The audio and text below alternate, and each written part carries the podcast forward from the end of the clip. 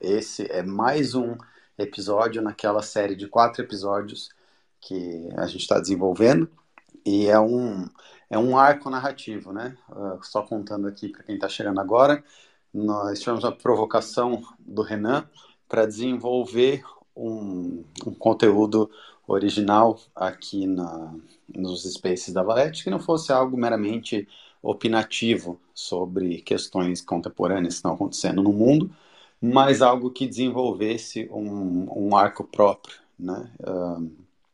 Indo na mesma linha daquilo que a Valete está se propondo, que é criar as bases ideológicas para o movimento, né? Um, então, o Spaces teria que seguir a mesma lógica nesse sentido, e é isso que a gente está buscando fazer. Esse é o segundo episódio. No episódio anterior, uh, a gente vê algumas posições muito boas e falamos bastante sobre a técnica, sobre uh, o efeito nocivo da técnica na retirada do homem enquanto protagonista histórico né, da, da sua própria vida e da sua experiência. A gente discutiu bastante sobre isso. E agora a gente vai dar um passo além na nossa jornada, né? E vamos falar principalmente do corpo contra o conforto, né? Que é o belíssimo título aqui do nosso episódio que o Orlando sugeriu. Aqui o Casca Grossa, deixa eu convidar ele para falar. É o Casca Grossa, é só aceitar e aí você já entra aqui como speaker. Então, a nossa ideia aqui é desenvolver esse tema, né? Entender por que, que cuidar do corpo tem desdobramentos políticos, tem desdobramentos psíquicos, né? tem desdobramentos não só físicos, não é só você ganhar músculos por ganhar músculos ou estar uh, saudável ou estar um, apto fisicamente. Né? Isso tem desdobramentos políticos, isso tem desdobramentos psíquicos, isso tem desdobramentos de autoestima e tem vários outros desdobramentos e a gente acredita que é parte essencial de uma ideologia política que busca retomar a autonomia individual frente a vários problemas que a gente tem, frente a uma técnica uh, que nos promete conforto, mas que nos rouba a possibilidade de decisões da nossa própria vida, frente a uma burocracia que faz o mesmo através dessa técnica, né? Então, esse é o desafio aqui que está sendo proposto e é isso que a gente vai conversar, entender por que é importante cuidar desse corpo, né? Porque esse, esse templo é importante, porque existem, então, esses desdobramentos políticos, psíquicos, né? Existe um motivo pelo qual a maioria dos bodybuilders é de direita. Existe um motivo pelo qual a maioria das pessoas que a gente chama, né, pejorativamente, de sojados, são de esquerda. Né? Existe uma relação entre atividade física, inclusive comprovada em pesquisas, né?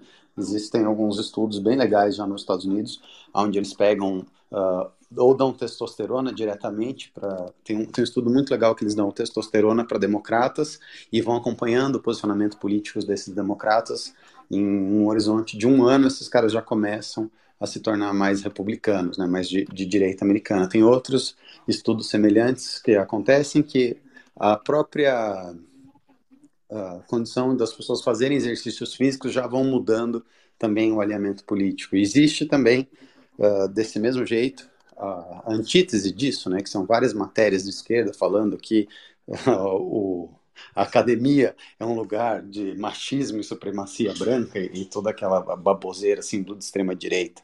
Então, essa é a provocação que está sendo feita aqui. A gente pode começar pelo Arthur, acho que ele já voltou. Show. Então, eu queria começar por você, Arthur. Você que é um, um assíduo. Um bodybuilder. Um, um, um, um aspirante a bodybuilder. Um aesthetic. Cara, é o ah. seguinte, eu, eu acho que esse tema, inclusive, vai ser legal hoje, porque o, o é engraçado você chama ele de casca grossa, tá ligado? O brigadeiro é. tá aí. Ô, casca grossa. ele se intitula casca poder... grossa, né? Eu só tô... É.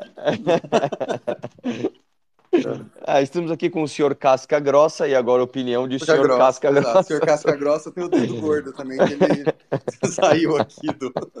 Deixa eu convidar ele para ser speaker de novo. Ai, caralho.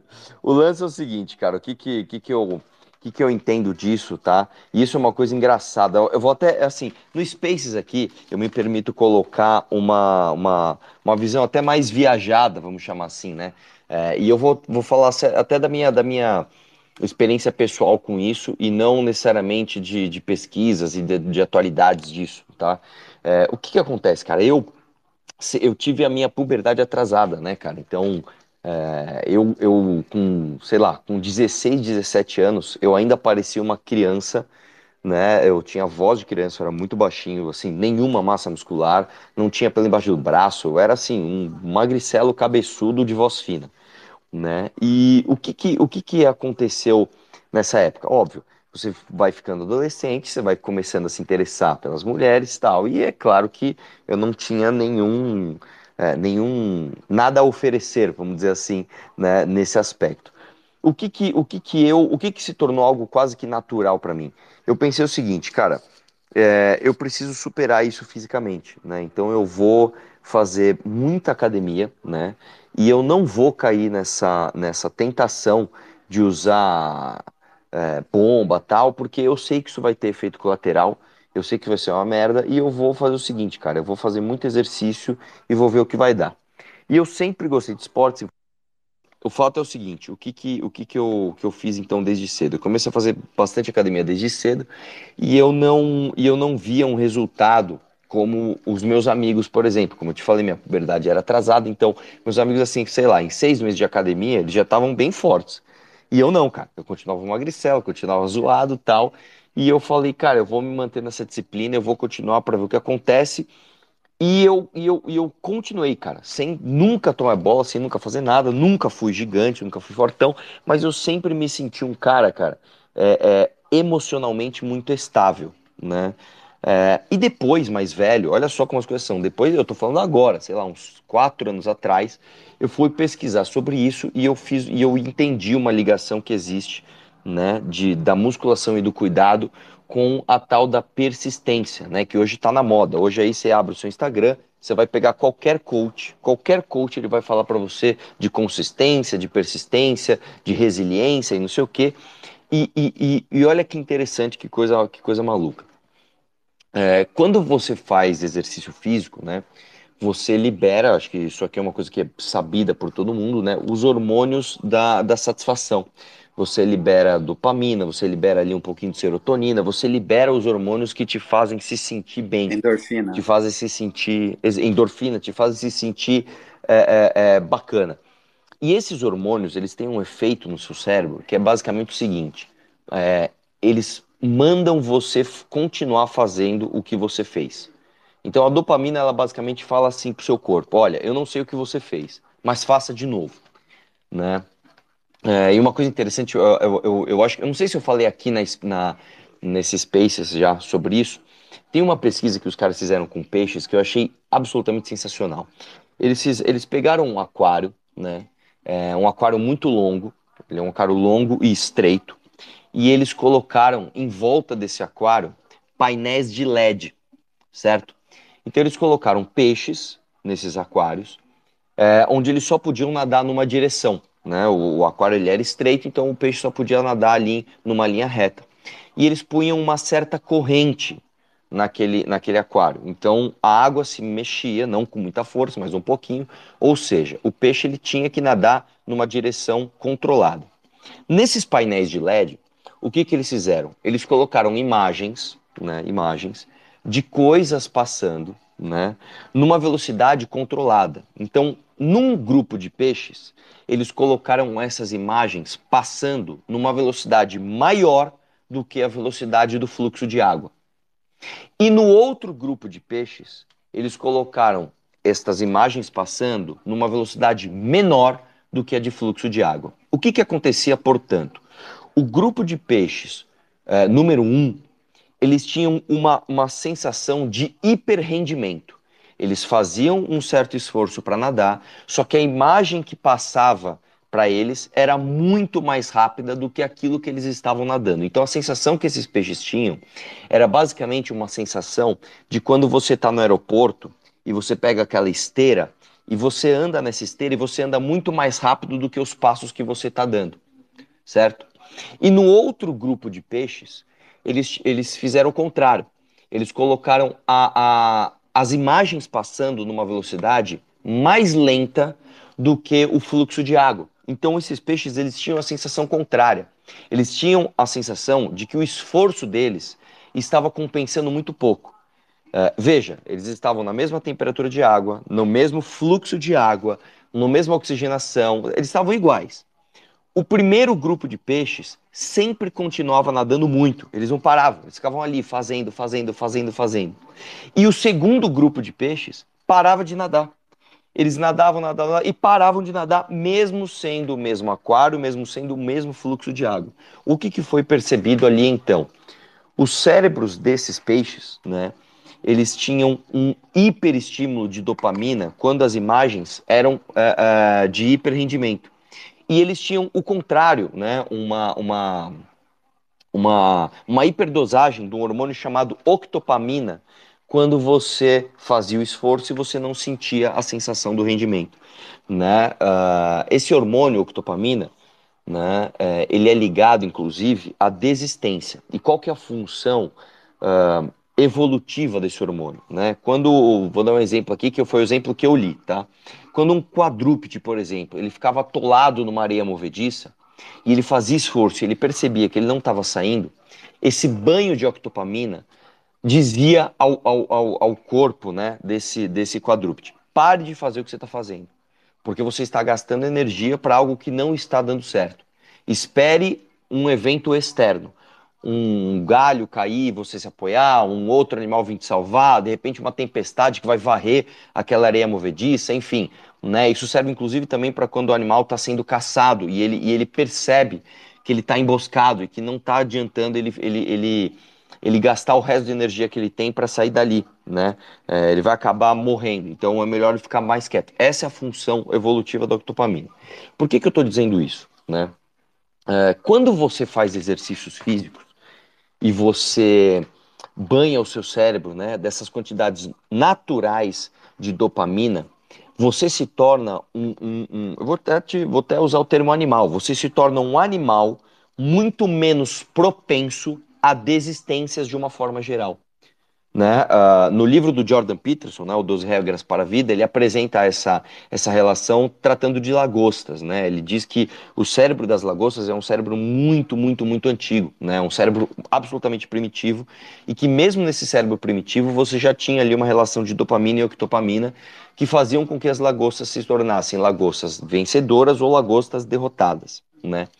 Uh, o fato é que hoje há uma relação muito clara e muito uh, direta entre a liberação de, de, de, de hormônios de vitória e hormônios de desistência, e esses hormônios estão diretamente ligados com a quantidade de exercício físico que você faz. Então, uh, uh, uma coisa que a gente tem, e isso é uma, algo bioquímico, tá? Isso não é, isso não é puramente psicanalítico, né, ou, ou algo uh, da teoria cognitiva comportamental puramente, isso é algo da bioquímica do seu cérebro. Quando você faz mais exercícios físicos, você se torna uma pessoa cujo seu cérebro está programado para desistir menos e para vencer mais. Existe um outro aspecto também.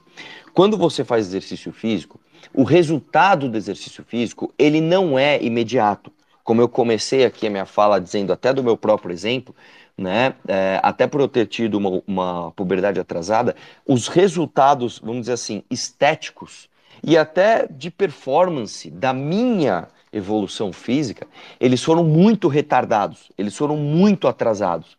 Eu, de, eu, eu tive que, que, treinar muito, eu tive que é, é, é, é entender muito que aquela dor ia ter um resultado só no futuro, tá? Para eu colher os frutos do que eu estava fazendo. E isso me preparou, tá? Me preparou para ser uma pessoa de muita alta resiliência psicológica. Modéstia à parte, cara. É, de tudo que eu passei desde o começo do meu canal, as porradas que eu tomei, os processos que eu levei e depois uh, uh, todo o escândalo do áudio, cara.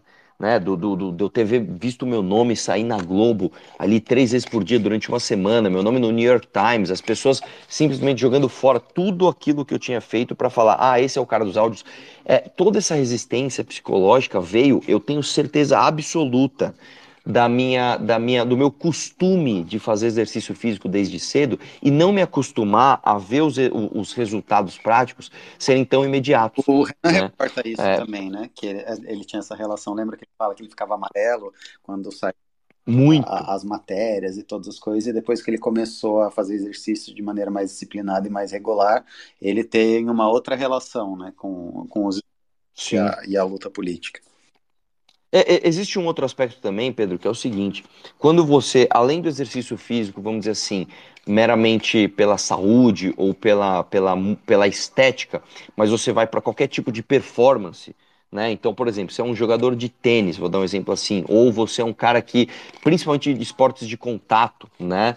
É, ou qualquer tipo de atletismo, onde você vai ter ali a adrenalina da competição, é, esse tipo de exercício físico traz um outro aspecto também, que é o aspecto físico. Esse é um aspecto físico de você aprender a lidar com a adrenalina, né? A gente tem que lembrar o seguinte, qual que é o ciclo da adrenalina no teu corpo? O teu cérebro ele envia uma mensagem, né, para o teu corpo, olha, você está sob um efeito de perigo ou onde você precisa usar o seu, o seu, o seu corpo ao extremo, né? Se não me engano, as glândulas suprarrenais elas bombam o seu corpo de adrenalina, que ele faz com que o seu, seu batimento cardíaco aumente, o seu, você tenha vasodilatação, você tenha ali um fluxo aumentado, nas, inclusive nas extremidades do seu corpo. É por isso que você fica corado quando você fica com medo, quando você toma um susto.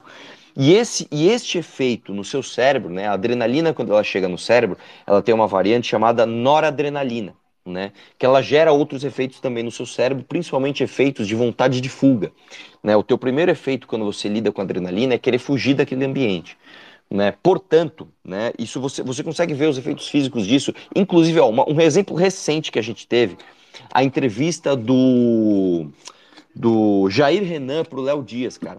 Mas assim, é nítido. A linguagem é nítido. É, é fuga. É ni... Cara, é nítido. A hora que o Léo Dias fala do, ó, oh, nós temos aqui um, um, uma, um print, o print diz isso, isso, você nitidamente tem um cara ali banhado instantaneamente de adrenalina e quando você busca exercícios físicos e esportes, né, e competição, principalmente as competições de contato, você aprende a ter um controle maior sobre as suas ações numa pressão então, absurda, né, numa pressão absurda. Saiba.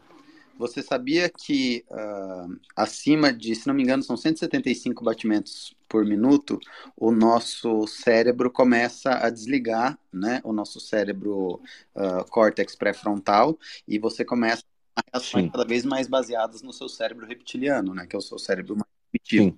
Então, uh, atletas de alta performance, né, tem, tem vários estudos que já mostram, são atletas que conseguem manter os batimentos cardíacos, mesmo em grande esforço, né, você pega tipo um cara, um Neymar, ou um Cristiano Ronaldo, como é que o cara consegue raciocinar uh, fazendo tudo aquilo de esforço, né, correndo o campo inteiro, e Sim. momento de adrenalina altíssima, porque por conta do preparo físico, o batimento dele está ali próximo de 175 batimentos. Então ele consegue raciocinar numa situação de extrema tensão. E quem não tem prepara, o batimento vai lá na lua, o cara não enxerga nada, fica tudo preto mesmo e ele toma a é. mais possível. Né?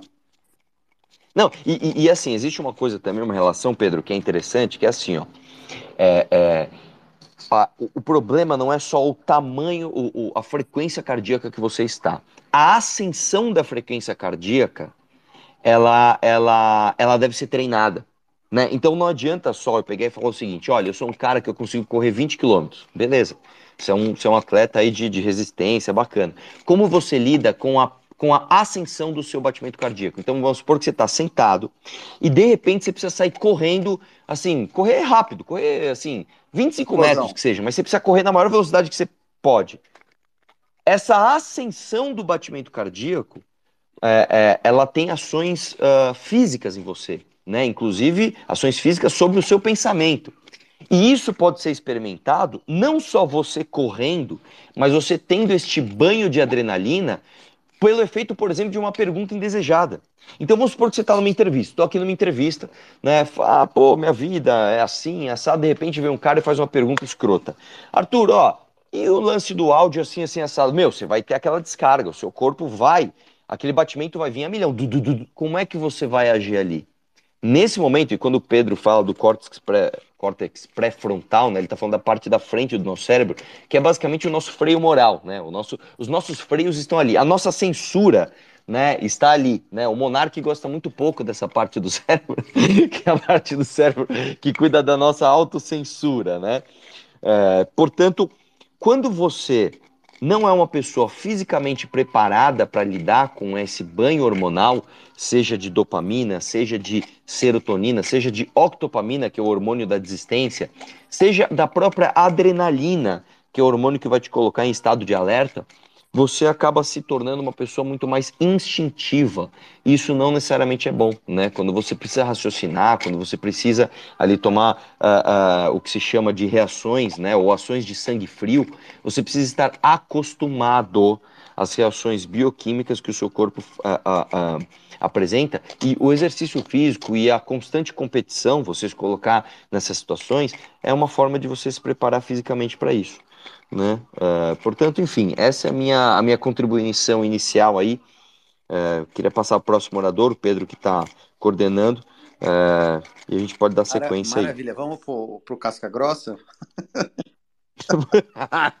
vamos para o senhor Casca. O senhor Casca Grossa, o que o senhor acha? o senhor Presente. Sabia que termo quer dizer isso, né? Pele grossa. E aí, Pedrão, como é que tá? Bem-vindo. Bom, né? Obrigado, obrigado, meu irmão. É muito legal estar aqui com vocês falando sobre esse tema, que é um tema que eu defendo bastante. Maravilha.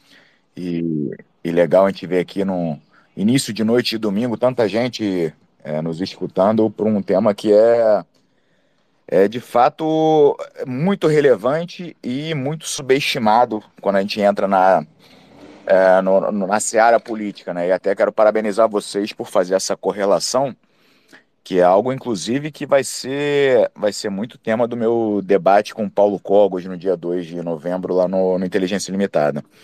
É, vocês abordaram alguns assuntos aí, cara, muito interessantes. O Pedro, na introdução, introdução brilhante, é, falou sobre, sobre aquele estudo de, de testosterona em republicano, em democratas que passaram a, a, a, se identificar mais como, com atitude republicana depois de um ano. O Arthur falou aí de quesitos comportamentais também. Eu quero iniciar fazendo uma abordagem bem ampla, cara, porque eu acho que há uma. A gente está. Quando, quando, eu vou, vou, vou, tentar especificar aqui mais na área política, né? É, a gente hoje tende a achar que para a gente estar tá pronto para um embate político, é necessário apenas estudo. E eu vejo uma grande, eu vejo correntes defendendo é, uma visão até muito completamente estúpida de que, ah, cara, você é forte, então você é burro. Você deveria treinar menos os músculos e mais a, o cérebro. Eu escuto isso o tempo todo. Quando, na verdade, eu acredito que as duas coisas são igualmente importantes. Porque não adianta você é, ser extremamente inteligente e você não conseguir aplicar tudo aquilo que você aprende nos livros, né? o conhecimento sem aplicabilidade, ele é nulo, ele é inócuo. Então, você, para aplicar, e quando a gente fala em, em, em, um embate político, a gente vive hoje um momento de embate político, você precisa ter, a, tanto quanto inteligência, você tem que ter atitude. Para ser ouvido, para liderar, né? A, a, política, ela é um... Ela é a arte de você é, é, convencer e liderar pessoas. E você não tem como liderar ninguém sendo fraco. Então é, é essa primeira essa primeira colocação que eu faço é para que as pessoas entendam, tenham uma visão mais holística da coisa, que não tem como a gente dissociar mente, é, cérebro, é, espírito, corpo, tá tudo é tudo uma coisa só, cara. Se você não, você não tem como fortalecer um lado e deixar o outro completamente débil e achar que você vai ser forte como um todo. Né? A gente tem que buscar sempre se fortalecer é, de uma forma geral. E aí a gente, a gente vê algumas coisas, é, sobretudo no nosso estilo de vida é, mais moderno, contemporâneo, você vê uma incidência cada vez maior de, de transtornos psicológicos, como ansiedade, depressão, que a gente sabe que, cara, que eles são completamente é, lesivos no que diz respeito à, vida social de uma pessoa. Então você não tem como pensar em fazer política se você não estiver bem psicologicamente. Né? E aí entra muito do que o Arthur falou. Se você estiver pensando, então, é, além de fazer política, de se tornar um líder político ou um ser relevante dentro de um grupo político, cara, se você não estiver muito bem psicologicamente, você vai sucumbir, você não vai aguentar. Você vai ser destruído, sua vida vai ser destruída. A gente vê é, articulações covardes, é, é, movimentos covardes arquitetados por parte de militâncias, e se, cara, se você não tiver, e é por isso que eu coloco ali o, o meu, meu apelido de casca grossa, porque, cara, se tu não tiver uma casca muito grossa, meu irmão, você é triturado. Você é completamente triturado. E nós que sobrevivemos ao petismo, ao bolsonarismo, estamos novamente enfrentando, agora nesse momento então, estamos enfrentando ambos, cara, a gente já é muito casca grossa. E é necessário, sim, que a gente tenha é, algumas valências para seguirmos liderando esse, esse processo né, de, de enfrentamento a essas duas frentes. É, e aí, quando eu falo de, de, ansiedade e depressão, o Pedro citou aí os Estados Unidos. Os Estados Unidos ele é um, um dos maiores produtores de, de, de, conteúdo científico.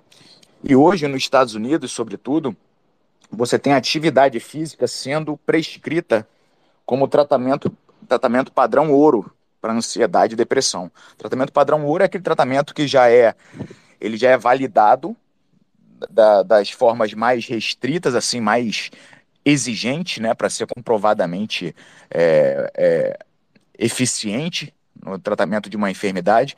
Então, a, a, atividade física, cara, ela é fundamental para manter é, a sua saúde física e mental.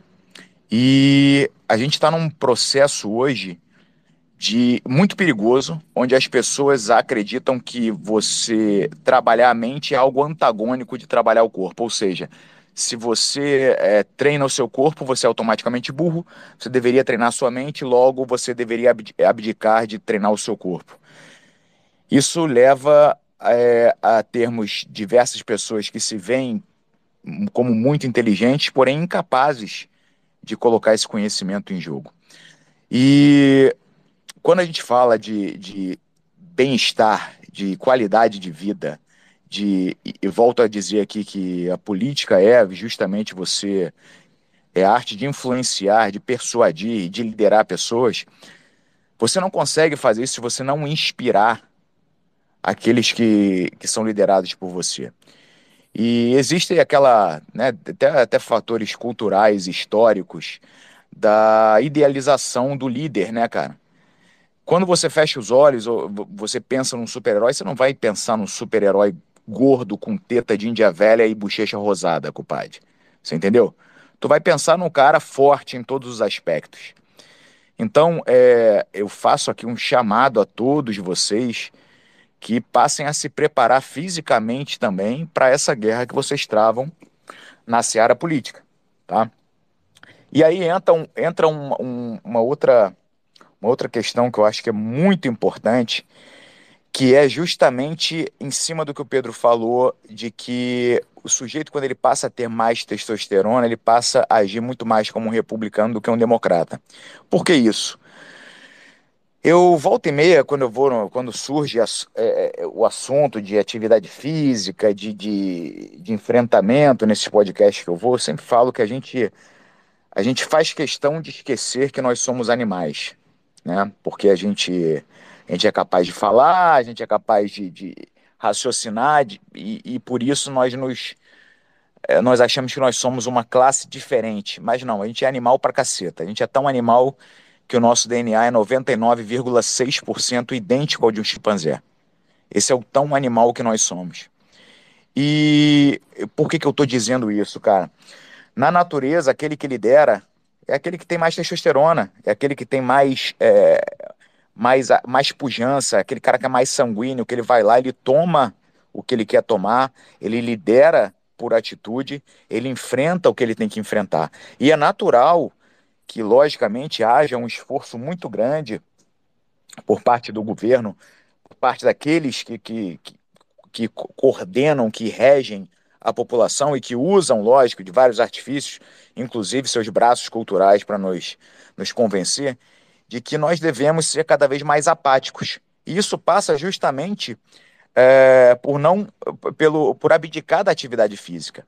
Ati, é, abdicando da atividade física, a gente passa a ter menos testosterona, estou falando dos homens agora, tá? É, em especial, a gente passa a ter menos testosterona, a gente passa a ser, é, sermos seres mais estrógenos, mais afeminados, mais, logo, mais incapazes de, de lutarmos, de combatermos, né, mais passivos, e é natural realmente que, faça, que a gente faça essa, esse paralelo entre o pessoal de esquerda e o sujeito sojado, aquele sujeito fraco, aquele sujeito esquisito, porque realmente é, essa explicação ela, ela, é, ela encontra base na biologia. Então é, é necessário que, que a gente passe a entender a importância, cara, da gente se preparar fisicamente para sermos líderes, para sermos mais fortes, para enfrentarmos, porque todo mundo é líder em um maior ou, ou menor grau. No ruim, no ruim, você vai, você vai liderar a sua casa, você vai liderar a sua família. Então você de alguma forma vai ser líder. De alguma forma você vai ser uma unidade de enfrentamento a um poder maior e opressor, que é o que a gente vive hoje por parte do governo. E se você não tiver esse preparo, você vai ser um ser passivo, você vai ser incapaz de, de liderar a sua, a sua, o seu pequeno pelotão, né? Edmund Burke usava esse, esse, essa denominação de pequeno pelotão, que ele dizia que era a unidade principal de resistência ao regime opressor. E os pequenos pelotões são, inicialmente, nossa, nossas casas, nossas famílias, depois se expandem para a nossa comunidade local e, e assim vão crescendo. então, é um grande é... pelotão. Né? É o quê? Um grande pelotão. É, exatamente. O, e assim. Mas o que, queria te falar, você, você, você tem visto uh, as pesquisas uh, de declínio de testosterona nos homens nos últimos 50 anos? Sim, mas é, isso é, isso é claro, isso já, o Pedro, o nosso é, o nosso cotidiano, a, a forma de, é, a forma que as pessoas estão vivendo hoje, elas já levam a, a esse fenômeno por si só. Né? O estresse é um grande inimigo da testosterona, a falta de sono é um grande inimigo da testosterona. Né? A gente vê hoje, inclusive, a criminalização de quem é másculo. Você, a, a, esse, esse adjetivo é, de agora, tóxica, esse, né? o, o, tal, é, o tal do macho tóxico, esse movimento pela desconstrução da, da masculinidade, isso é um combate frontal ao que é ser homem, cara. O, o homem, ele, ele tem que ser masculino, porra. O homem, ele é masculino, e, por natureza. também, né, que agora aconteceu aqui no Brasil, que se você quer ganhar músculo, quer tomar testosterona para ganhar músculo, você não pode. Agora, se você quer para mudar de gênero, aí tudo bem.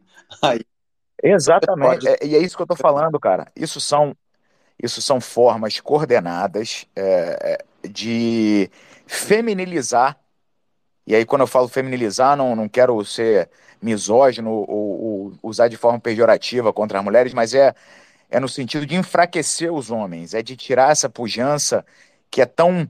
Cara, é, é a, a, testosterona é responsável pela virilidade, pela pujança, pelo sangue no olho, sabe? Do cara sair e conquistar. O macho, quando ele começa a perder testosterona na natureza, eu volto a dizer, somos 99,6% é, idênticos ao chimpanzé é, é, quando o macho começa a perder testosterona, cara, ele é sobrepujado por outro macho, ele perde o controle do seu grupo. Em algumas, em algumas espécies animais, ele é, ele é exilado, ele é, ele é expulso do grupo. Porque ele, não, ele, é, ele é visto como, como, pelo grupo como inca, incapaz de proteger e liderar aquele grupo. E é lógico que o sonho de todo governo é ter somente seres incapazes de liderar e de proteger os grupos. Dessa forma, esses incapazes, eles passam a se comportar como pessoal da esquerda que, que fica sentado esperando que o Estado venha e resolva todos os seus problemas, porque eles se sentem incapazes de levantarem a porra da bunda gorda da cadeira e irem resolver os seus próprios problemas. Então eles ficam ali meio que suplicando pela intervenção estatal para que as suas vidas melhorem. Maravilha. Isso é. Esse... Ah, isso, tá. Isso aí é um, é um indicativo máximo de falta de testosterona. E você e para você ter testosterona, meu irmão, você precisa trabalhar o seu corpo. Sem falar, e aí não preciso, é, é chover no molhado, falar do, dos benefícios é, é, físicos em si, dos benefícios de autoestima, que aí levam muito para cima, é, é, é, em direção àquilo que o Arthur falou. Né? O que, que a autoestima faz você se tornar um melhor orador, um melhor debatedor, um, um, ser mais inspirador. Você, se você não, não se sente orgulhoso do que você é, você jamais será capaz de inspirar qualquer pessoa. Se você não, não acorda de manhã, se olha no espelho e se sente satisfeito com o que você vê, você não tem como liderar as pessoas para a felicidade se tu não sabe o que é felicidade. Então, meu irmão. E, e é, porque a uh, testosterona também é um regulador de humor, né? Então, uh, homens com níveis de testosterona saudáveis não reclamam tanto, né? Não reclamam no, no sentido, não tem ataques de uh, como é que, de frescura, né? E, e, reclamam menos e tem um humor mais constante, de fato. Mas eu, eu queria chegar nesse ponto que você colocou, que é o ponto aqui que a gente vem desenvolvendo uh, do programa anterior também, que é essa questão da autonomia, porque no fim o que a gente está falando aqui é autonomia, né? É, você, é a perspectiva entre você uh, ter o seu nível de testosterona saudável, se sentir em controle da própria vida, então a partir daí perceber-se, enquanto eu odeio essa palavra, mas enfim, empoderado no sentido de ser dono de si mesmo e agir no mundo. Né? E quando você não está em níveis saudáveis, acontece isso que você falou, você delega a um terceiro ou você delega à tecnologia, ou você delega ao Estado, em última instância, né, que aí implementa essas uh, atividades impessoais que vão tomando cada vez mais controle da sua vida, e isso se torna um ciclo vicioso, né? Você vai perdendo o controle da sua vida, conforme você vai perdendo o controle da sua vida, vai entrando naquilo que o Arthur falou, que é o exemplo do Jordan Peterson da lagosta, você vai apanhando, e a testosterona, ela tem isso, quanto mais você apanha, menos você produz. E aí você vai apanhando, você vai sendo humilhado, você vai sendo desmoralizado e você vai entrando nesse ciclo de ser cada vez mais um coitado. E depois, para sair disso, é muito mais difícil. Né? O ideal é que você nem se torne um coitado. Dá para sair, mas você precisa de uma intervenção, às vezes externa, ou de uma força de vontade interna muito grande e, e realmente é mais complicado. E esse ponto então, que eu queria que aproveitar, acho que não sei se o Arthur está aqui ainda, mas queria ver com você, que é essa questão da autonomia política. Eu queria que você falasse um pouquinho mais disso, para depois a gente passar para o Ricardo. Eu vou pedir para o Ricardo falar a, a, perspectiva do Platão, que ele. Uh, essa dualidade que você falou entre corpo e mente, que só tinha que uh, preparar a mente esquecer do corpo, isso o Platão já tratava. O Platão era um, um grande de um bombado, né, de um fisiculturista lá na, na Grécia Antiga. Mas é, eu queria que a gente, só para a gente encerrar a, a, sua participação, depois se você quiser ficar para o final, para as perguntas, ou fazer pergunta para os outros oradores, pode ficar também.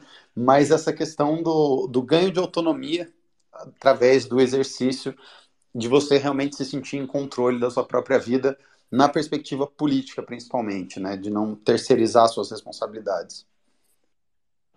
Perfeito. É, você falou de Platão e na, na Grécia Antiga, que produziu os maiores filósofos que temos, né, é, dizia-se que o homem, o no, sobretudo o nobre, que era visto como o, o supra-sumo da sociedade, ele deveria cultuar o ócio, porque durante o ócio ele deveria fazer apenas duas coisas: estudar e exercitar-se. Ou seja, você percebe a, a importância que a atividade física sempre teve sobretudo naqueles que eram tidos como os mais inteligentes e que, e que dedicavam a vida a estudar a vida. Então era é, é a prova máxima disso aí que eu estou falando. E isso que você citou é, volta no que eu digo em relação à atitude. É, hoje, por exemplo, eu vou, vou dar um exemplo muito pessoal. Eu faço eu faço muita atividade física, eu treino cerca de 3 a 4 horas por dia e eu não preciso É, 40 minutos é o suficiente para você para você ficar saudável. 30, de 30 minutos por dia você já consegue fazer uma, uma mudança plena na sua vida e ficar, meu irmão, muito bem, se sentir muito bem. Mas por que, que eu treino de 3 a 4 horas? Porque é, é uma forma que eu encontro hoje de me desafiar todo dia, de me colocar é, obstáculos. Porque chega no momento da sua vida, quando você conquista muita coisa, que, que quanto mais você conquista, menos é, obstáculos você tem na vida. As coisas vão ficando mais fáceis, a vida ela vai te amolecendo porque você não tem mais dificuldade. Então eu busco dessa forma colocar sempre empecilhos no meu dia a dia, é, obstáculos e, e, e, e desafios para manter sempre essa minha pujança, esse meu, é, esse meu lado combativo que vocês conhecem tanto. E, e isso é, é justamente relacionado à atitude, cara. E é essa atitude que você precisa quando a gente está falando de política, quando você está falando de tomar as rédeas da própria, da própria vida. Como um sujeito que não tem atitude, como que ele vai se sentir capaz de tomar as rédeas da própria vida? Como que um sujeito que não consegue andar até a esquina sem ficar completamente ofegante e se sentindo extremamente vulnerável perante o mundo, consegue é, é, é, tomar as rédeas da própria vida, consegue olhar para sua esposa e para os seus filhos e falar: não, fiquem tranquilos, que aconteça o que acontecer, eu vou fazer dar certo. Cara, não tem como. Você não consegue. Você não consegue lutar contra a realidade. A realidade está te mostrando que é o contrário, você é completamente incapaz de enfrentar os desafios do dia a dia. Então, é, a atividade física, cara, ela é muito mais do que, do que somente é, tudo isso que a gente falou. Olha só o que eu estou dizendo, ela é muito mais do que somente tudo isso que a gente já falou. A gente já falou coisa pra caceta de, de benefício. Mas ela é aquele, ela é aquela ideia de que é um compromisso que você tem que fazer para se manter capaz de enfrentar os desafios que a vida vai te trazer. E quando você percebe isso, né, eu vejo muita gente, o tempo, ah, brigadeiro, qual o segredo para se manter motiv... para ter motivação de ir para academia e treinar? Cara, tu não tem que ter motivação. Se tu tá doente, tu não tem que ter, tu não tem que estar tá motivado a tomar um remédio. O cara que tá com o rim fudido, ele não acorda e fala assim: "Porra, hoje eu tô motivadão para fazer uma hemodiálise. Porra, tô feliz pra caralho. Tô super afim de ir lá e ficar duas horas, três horas fazendo hemodiálise". Não, o cara faz porque ele tem que fazer. Atividade, a atividade física é isso, compadre. A gente tem um corpo muito semelhante do que a gente tinha é, por dezenas de milhares de anos atrás, quando a gente era caçador e coletor e a gente andava quilômetros por dia e o caralho mudou muito pouco fisicamente o nosso corpo. O nosso corpo ele foi feito para se movimentar. Se você não se movimenta, você está morrendo. E aí, logicamente, se você está morrendo, você não tem capacidade de enfrentar os desafios do dia a dia. Você não tem capacidade de se sentir capaz de tomar as rédeas da sua vida. E aí você tem essa mentira do Estado dizendo que, não, tudo bem, você é incapaz, ok, e eu vou te proteger. Fica sentado aí dentro da, da tua redoma de incapacidade e dessa vida miserável que você está, e eu vou fazer tudo por você. E aí fudeu, meu irmão. Aí você tem uma, uma legião de pessoas fracas, completamente é, satisfeitas com a sua fraqueza e sua incapacidade, e aí um governo com, com é, traços autoritários, ele nada de braçada. Então, é, o que eu posso te dizer é isso, cara, em relação a, a tomar as rédeas da própria é. vida, eu, eu acho impossível o sujeito fazer isso se ele não consegue cumprir o compromisso mínimo com a sua saúde de colocar a porra do corpo para mexer durante 30 minutos de um dia que tem 24 horas. Maravilha, Não, e, e, a gente está vendo, né, que aí a gente tem uma inversão de valores, aonde a fraqueza ela não é mais só acolhida como deveria ser numa sociedade saudável, né? Uma sociedade saudável uh, de pessoas aptas, ela acolhe os fracos porque realmente é, é a coisa virtuosa a se fazer. Mas não, a gente chega num ponto de inversão de valores aonde o fraco se torna o virtuoso, né? E, e Exato. E não mais você tem o forte acolhendo o fraco, mas você tem uma multidão de fracos delegando a sua fraqueza para uma entidade uh, nacional, né, uma entidade burocrática, que aí essa entidade, então, passa a suprimir o forte e querer torná-lo fraco também. É isso, meu irmão. Eu vou, eu vou encerrando por aqui para dar vez para os demais. Eu vou, vou ficar aqui até o final de, é, ouvindo os demais aí para aprender com vocês. E no final da, da, da palestra da galera aí, estou à disposição para responder qualquer pergunta. Muito obrigado pela participação. Tamo junto. Ricardo, tá aí? Opa, tô aqui. Mar... E aí, estão me ouvindo bem? Maravilha, tamo, tô ouvindo maravilhosamente bem. Então, eu queria uh, aproveitar como você estava no, no Spaces passado, fazer esse gancho, né, essa amarração com o que a gente discutiu no programa passado, né, e, e dar esse pulo agora no, no corpo, então, como uh, potencial criador de autonomia para o sujeito enfrentar a técnica e, e a, a, título só de uh, curiosidade e anedotal, como é professor de filosofia, falasse um pouco da, da visão do Platão sobre o exercício físico uh, em consonância com o, conhecimento e a busca da, da verdade do Logos. Bom, vamos lá. É um bom tema, né? Um bom tema. É, a primeira coisa que eu queria dizer é que eu estou bem curioso. Eu quero assistir esse debate que o Casca Grossa vai ter com o Paulo Cogos. Eu acho que o Brigadeiro vai atropelar o Cogos, porque o Cogos é um, é um cara bom de argumento, ele é inteligente e tal. Mas existe uma coisa em debate que é o jeito da pessoa falar, retórica, o traquejo, tudo isso conta demais. E tudo isso tem uma certa ligação com o que o Arthur falou anteriormente sobre como você precisa se controlar quando você está numa situação de pressão. Então, a atividade física realmente faz, ajuda você se controlar em situações de pressão. Eu, pessoalmente, faço um pouco, né? Tô, tô longe de ter um shape bom, ainda vou botar o shape aí, Agora resolvi uma insônia que eu tava tendo. Três anos de insônia. Nossa senhora. Três, por causa do MBL, né?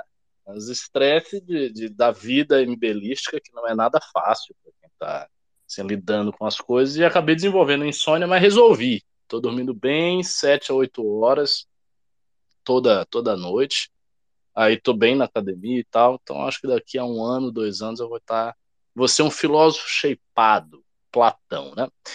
Bom, vamos lá, vamos conectar as duas coisas. É, o que a gente falou no Space anterior foi um pouco sobre a técnica. A gente desenvolveu um pouco algumas ideias sobre a noção de técnica e por que, que é, a técnica aprisionava o homem, dificultava a expressão de certas atividades humanas.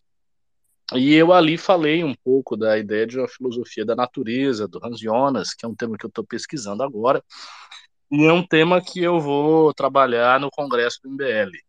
Então, durante o congresso do MBL, eu vou estar escrevendo, vou estar, na verdade, expondo sobre a filosofia do Hans Jonas, é, algumas, algumas, algumas teses que, que o Jonas tem sobre essa questão da, é, da filosofia do orgânico, fazer isso no Congresso, e é um tema que tem me interessado bastante, né, a relação entre técnica e natureza, entre técnica e vida e tal. É, o que, que eu acho? Eu acho que a gente está numa época em que nós estamos lidando de forma técnica com problemas que a técnica nos coloca.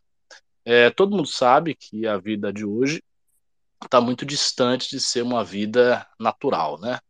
Então a gente vive num mundo cheio de concreto, cheio de prédio, né, muito bem administrado, a gente tem o nosso tempo regulamentar com relógio, as atividades todas metrificadas no tempo, nada disso é natural. Mas o homem da o, o caçador-coletor, o homem primitivo, ele não vivia dessa maneira. Né? Ele vivia de acordo com os ritmos da natureza. Então ele dormia quando o sol se impunha, acordava quando o sol aparecia, ele caçava quando precisava caçar, pegava os frutos quando precisava pegar, copulava quando tinha desejo, por aí vai. Ele vivia uma vida muito mais próxima da natureza do que a vida que nós temos. Né? A gente vive uma vida dentro de uma artificialidade civilizacional que foi construída e que está posta para cada pessoa que nasce. Né? Então, você nasce hoje, você não tem o direito, você não tem, na realidade, a possibilidade de reescrever a história e sair desse mundo. Não dá. Você vai nascer e você vai nascer numa megalópole. Então, sei lá, você é um bebê de uma família paulista. Você nasceu, apareceu, botou seus olhos botou seu olho para ver o céu, você já está vendo o céu escuro, cinzento de São Paulo, com um monte de prédio, né, com as estrelas que você não enxerga, com uma estrutura jurídica extremamente complexa que você vai ter que seguir, com as normas éticas já de milênios de civilização, com todos os aparatos técnicos, celular, computador, avião, né, navio, sistema econômico, enfim, isso está posto para nós. A academia, né, a, o, o, ginásio, tá, onde você vai fazer exercício, ele não é muito diferente disso. Então, a gente não pode acreditar que a academia seja um espaço não técnico. Ao contrário, a academia é uma expressão acabada, uma expressão peremptória da civilização técnica. Por quê? Porque só existe academia de ginástica, só existe academia de musculação na modernidade. Né? Isso é uma invenção muito recente, muito recente, e que é possibilitada pelos pressupostos do pensamento contemporâneo, do pensamento moderno. Então, o que é academia? A academia, né, grosso modo, se constitui num espaço onde os exercícios estão isolados do seu contexto natural. Então, no contexto natural, por exemplo, você corria, né? você corria, sei lá, para fugir de um predador. Então, já o predador está correndo atrás de você, você está correndo para se afastar dele, está andando né, para fazer isso e aquilo. O que, que você faz na academia? Você faz esteira. Então você vai para esteira e você fica ali andando, correndo. Você não está correndo para fugir de um predador, nem está buscando nada. Você está num aparelho eletrônico de ferro industrial que você está em cima ali e você está correndo. Ah, por exemplo, você vai fazer remada. Ah, eu vou fazer remada aqui. Você não está remando um barco no meio do rio, no Amazonas. Você está remando num aparelho de ferro e tal. Ou seja, todos os exercícios que estão ali para estimular a sua musculatura da maneira mais eficiente e racional possível são exercícios que estão sendo tirados do contexto natural e colocados num grande contexto artificial que é a academia. Então, quando se faz academia, a importância da academia é enorme para o cultivo da força e tudo mais, você está corroborando a civilização técnica. Você não está saindo da civilização, você está corroborando a civilização técnica. No entanto, você está fazendo uma coisa que é saudável para você e que funciona como um complemento à sua formação mental. Então, do mesmo modo que você forma a sua cabeça estudando, indo para a escola, consumindo conteúdo, aprendendo as coisas, quando você vai para a academia, você também está formando seu corpo. Quando você faz uma atividade, um treino funcional, você faz uma luta, você também está formando seu corpo. Mas é importante que você entenda que tudo isso são produtos da técnica. No mundo antigo, o Pedro me perguntou né, sobre Platão e os gregos, a coisa funcionava de maneira muito diversa. Por quê? Porque era um outro mundo, era uma outra realidade. Então, uh, o, o homem grego, por exemplo, Platão fala na República que o guardião, ou seja, o, o filósofo, aquele que está na, no extrato superior da, da, da cidade, ele deve ser filósofo, ou seja, ele deve desenvolver a capacidade de dialética a partir das essências e deve compreender as essências, compreender as formas nessa ascensão dialética e de posse dessa compreensão ele é capaz de governar a cidade. Por quê? Porque para ele governar a cidade ele precisa saber o que é o bem comum. Ele não pode apenas acreditar que esse é o bem comum, aquele é o bem comum. Ele precisa ter um conhecimento sólido do que é o bem comum. E ele tem esse conhecimento sólido justamente graças à filosofia. A filosofia não é senão a trajetória de aquisição do conhecimento sólido das formas, inclusive da forma do bem comum. Então, aquele que deve governar, segundo Platão, é o filósofo. Mas para ele ascender a essa posição, ele também deve ter um negócio que Platão chamava de coragem. E quando Platão vai falar da República, ele faz um paralelo entre as funções da República e as partes constituintes do corpo humano e da psique humana. Então, se os guardiões, eles correspondem à cabeça e os estratos mais baixos correspondem ao estômago, ou seja, são as pessoas que estão responsáveis por fazer o comércio, por trocar bens, por é, fazer o artesanato na cidade, existe uma, uma parte que está responsável por defender a cidade. Essa parte que defende a cidade são os, os soldados. Esses soldados eles estão vinculados aqui, estão vinculados ao, ao peito. Então é como se o, o nosso peito, o nosso tórax, ele fosse a sede da coragem. Então quando você está com medo, você sente uma, um aperto no coração. Quando você tem coragem, você sente uma expansão no peito. Então, por exemplo, pessoas que é, que tem uma postura física mais aguerrida, mais forte, geralmente andam né, com o peito estufado, com o peito para cima, claro, com, uma, com uma, um corpo aberto. Eles não andam curvados, encolhidos. É, é, é uma postura diferente. E essa postura, segundo Platão, tem a ver com o fato de que essa coragem está sediada no peito. A coragem, ele vincula a emoção da ira, da ira, do timos, né? da, da fúria, da capacidade de que você tem de se enraivecer e de enfrentar as situações sem o medo da morte. Para Platão, creio eu, seguindo a ética do seu mestre Sócrates, um filósofo deveria ser alguém que não tivesse medo da morte. Então, o medo da morte te incapacitaria para o exercício da filosofia. Exercitar a filosofia é fazer uma atividade em que se exige a coragem perante a morte. Por quê? Porque o filósofo ele não deve se ater a nenhum tipo de contingência terrena. Ele deve elevar a sua cabeça àquilo que é eterno, sublime, perfeito, e não pode ter medo da dor corporal ou da morte sobreveniente a ela.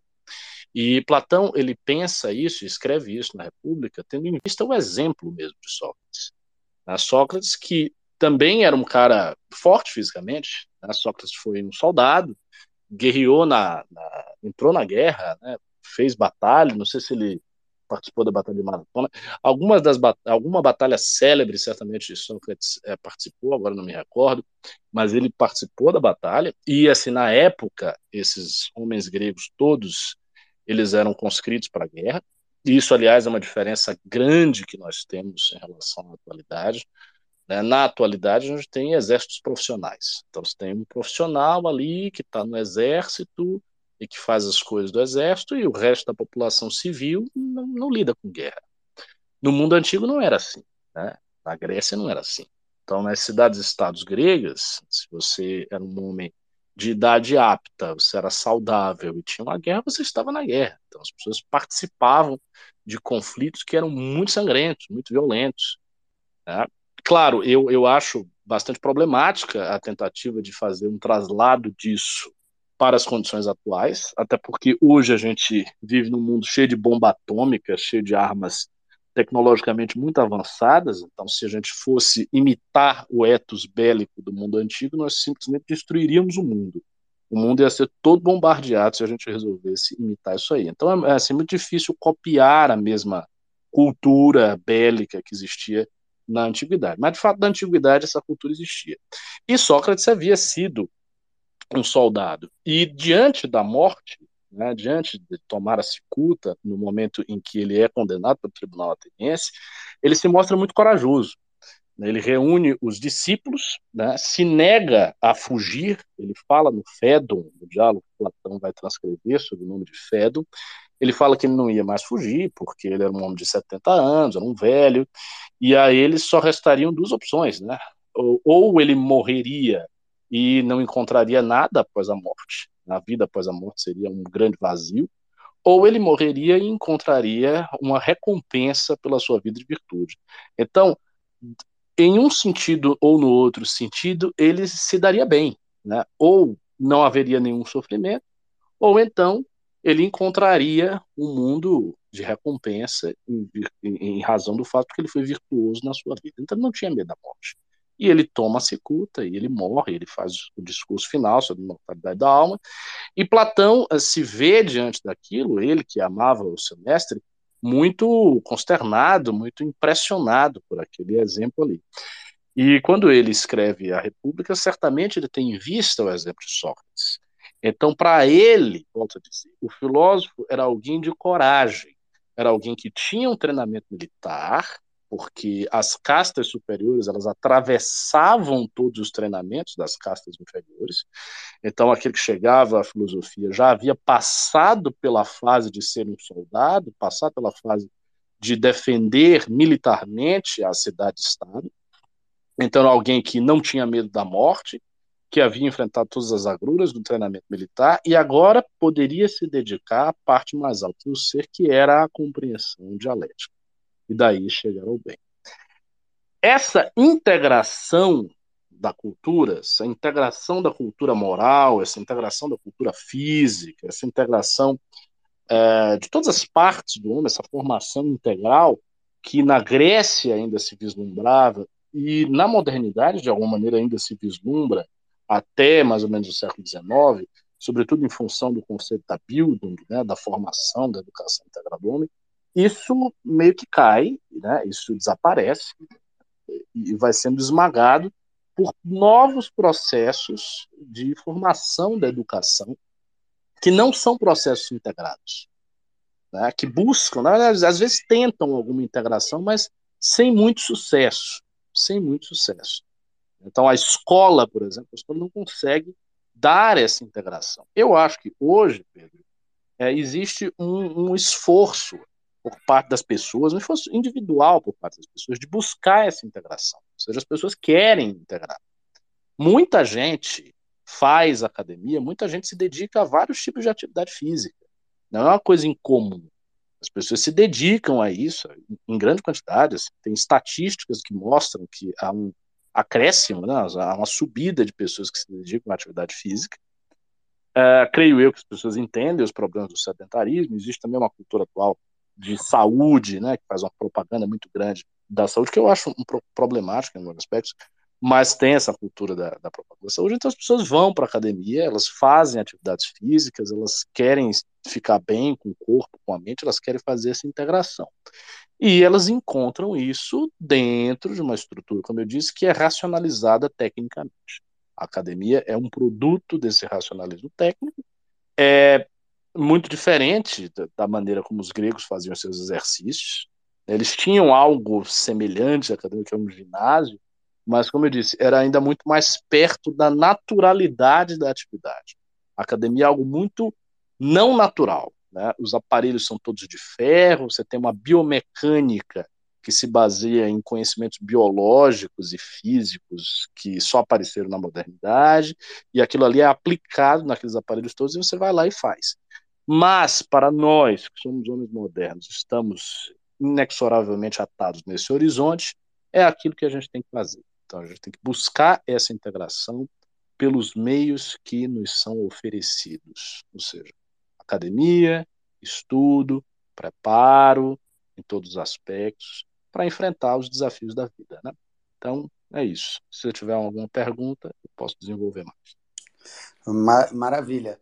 E o, isso até, acho que a gente até conversou sobre isso, né, uma vez, quando a gente estava fazendo academia juntos, eu, eu e o Ricardo, a gente já treinou junto lá na Vila Mariana, que o, a gente tinha que tentar buscar exercícios que não fossem simplesmente tão estéreis, né, então, né, nesse sentido, um esporte coletivo, uh, o próprio pessoal do MBL que joga futebol, ou uma atividade profissional que exija também alguma coisa do corpo, infelizmente elas tendem a pagar muito pouco, né? A não ser que você seja um atleta famoso, se você trabalha com o corpo, uh, você tende a receber menos. A nossa sociedade, infelizmente, não valoriza esse tipo de trabalho tanto. Mas em. É, é, é, é, é, é, o ideal, né? É, legal fazer uma atividade assim, que você tá, tipo, no concreto, no mundo concreto. Eu, particularmente, que eu sou muito racionalista, eu, eu gosto da academia. Porque é um negócio assim, bem, bem fechadinho. Você vai lá, você fica fazendo aquelas coisas repetitivas, fica levantando, pá, pá, pá.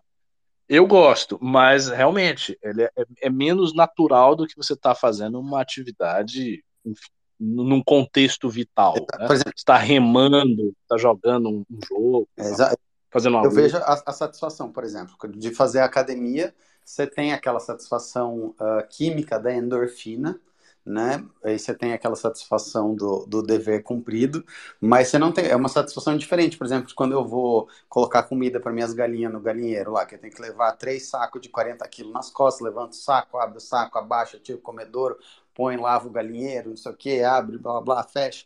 É uma atividade física, né, no sentido lido com peso, você tem uma, uma, questão um pouquinho cardiovascular, é uma coisa uh, um pouco mais desregrada, mas existe uma satisfação da atividade não ser um fim em si mesmo também que é uma coisa muito interessante.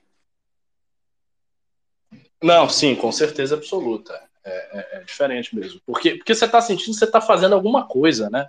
A academia tem essa. Tem muita gente que não gosta de academia, aliás, por causa disso. As pessoas vão fazendo academia e elas, pô, mas o que, que eu estou fazendo aqui? Né? Levantando esse peso, estou indo para lá e para cá, mas parece que, tipo, que não estou fazendo nada, no, no, sentido de que não tem um, um processo real acontecendo, né? Eu não estou, sei lá, jogando bola e ganhando do meu adversário, e daí ficando feliz com o time. Não tem essa interação.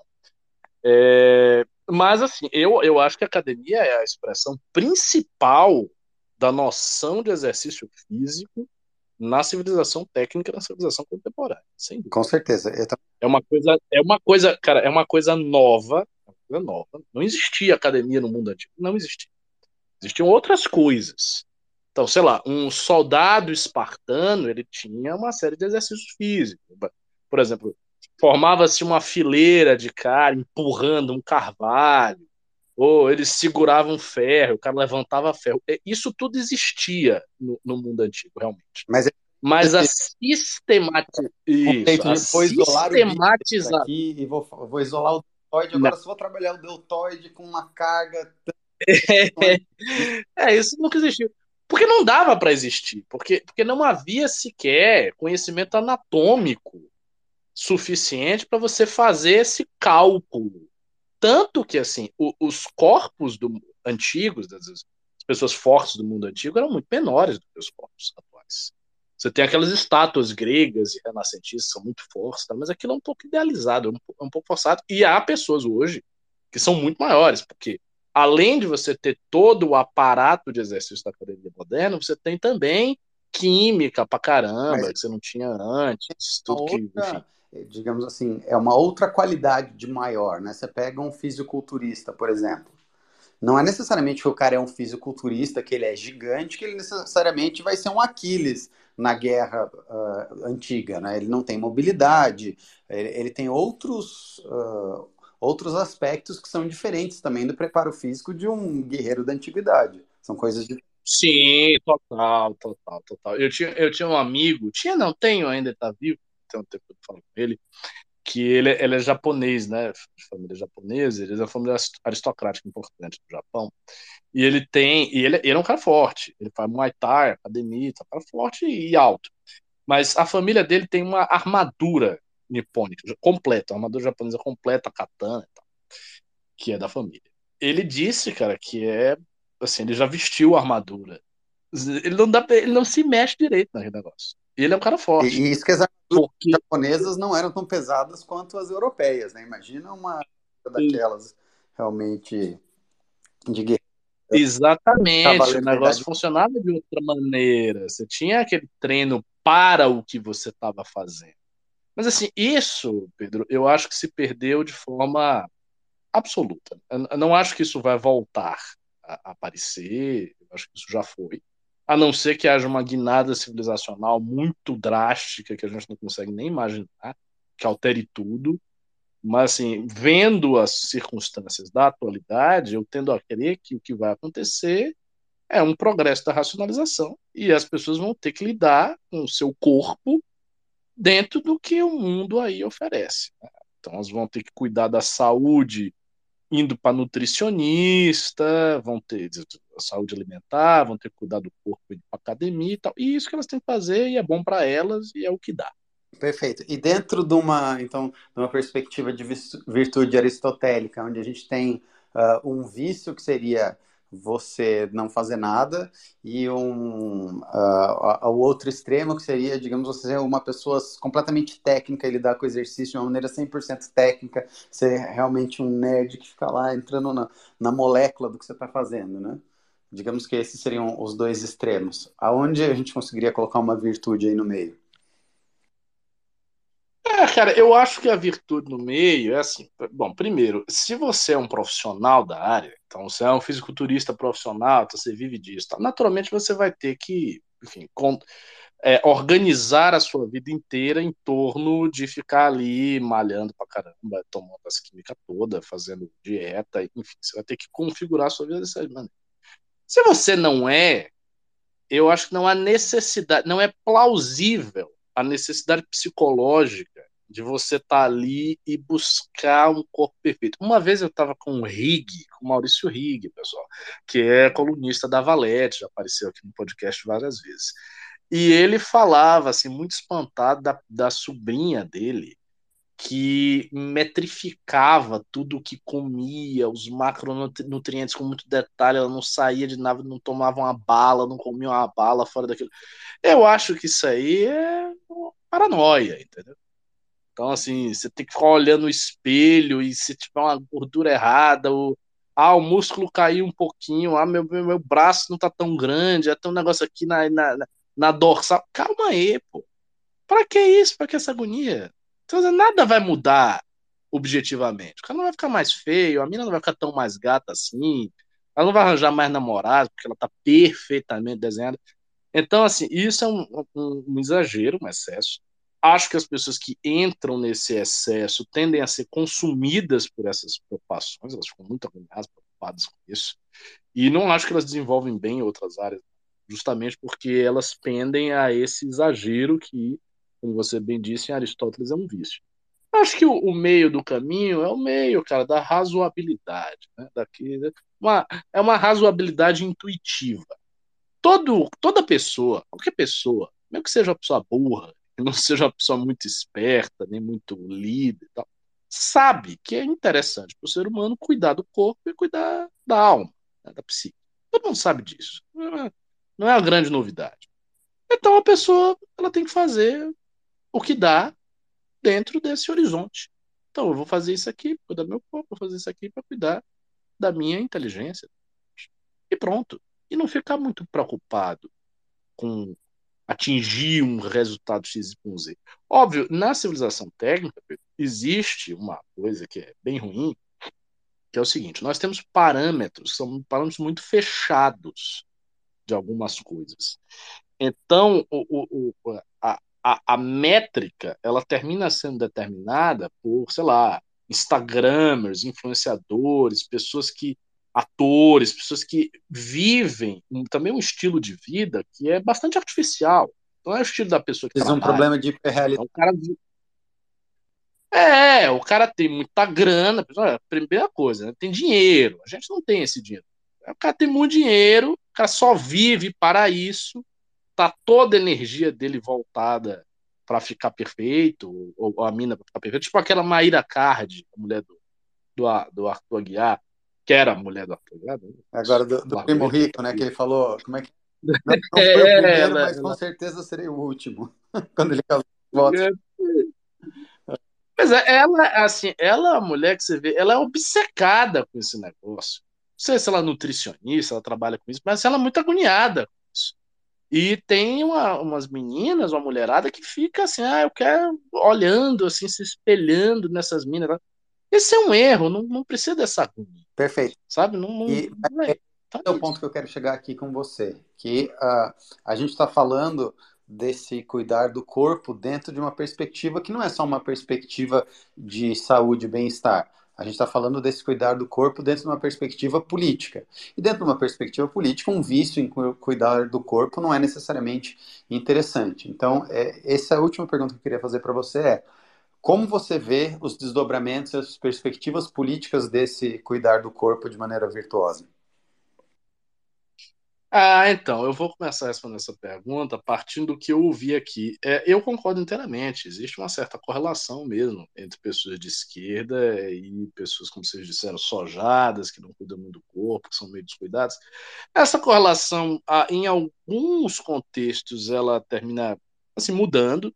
Então, existe, por exemplo, uma tendência aqui no Brasil, não sei se vocês sabem disso, dos bolchefitness, que é a galera comuna que quer malhar e quer pegar peso, e aí fala que é bullshit fitness. Até tem, assim, de vez em quando tem alterações nessa configuração geral aí. Mas há uma tendência, realmente, é, e, e rola isso. Mas há uma tendência, realmente, você ter, assim, as correlações. A esquerda mais descuidada e a galera muito do fisiculturismo, do corpo, tal, ser mais de direita. Eu acho que isso tudo tem a ver com a noção de oprimido opressor, que é um binômio fundamental para o pensamento de esquerda desde sempre. Então, o, o, o cara, a mina que está na, na, academia, que está cuidando do corpo, que está ficando forte e tal, tende a ser uma questão até hormonal, né? ter mais testosterona, ter mais aqueles hormônios que predispõem a uma atitude mais agressiva diante das coisas.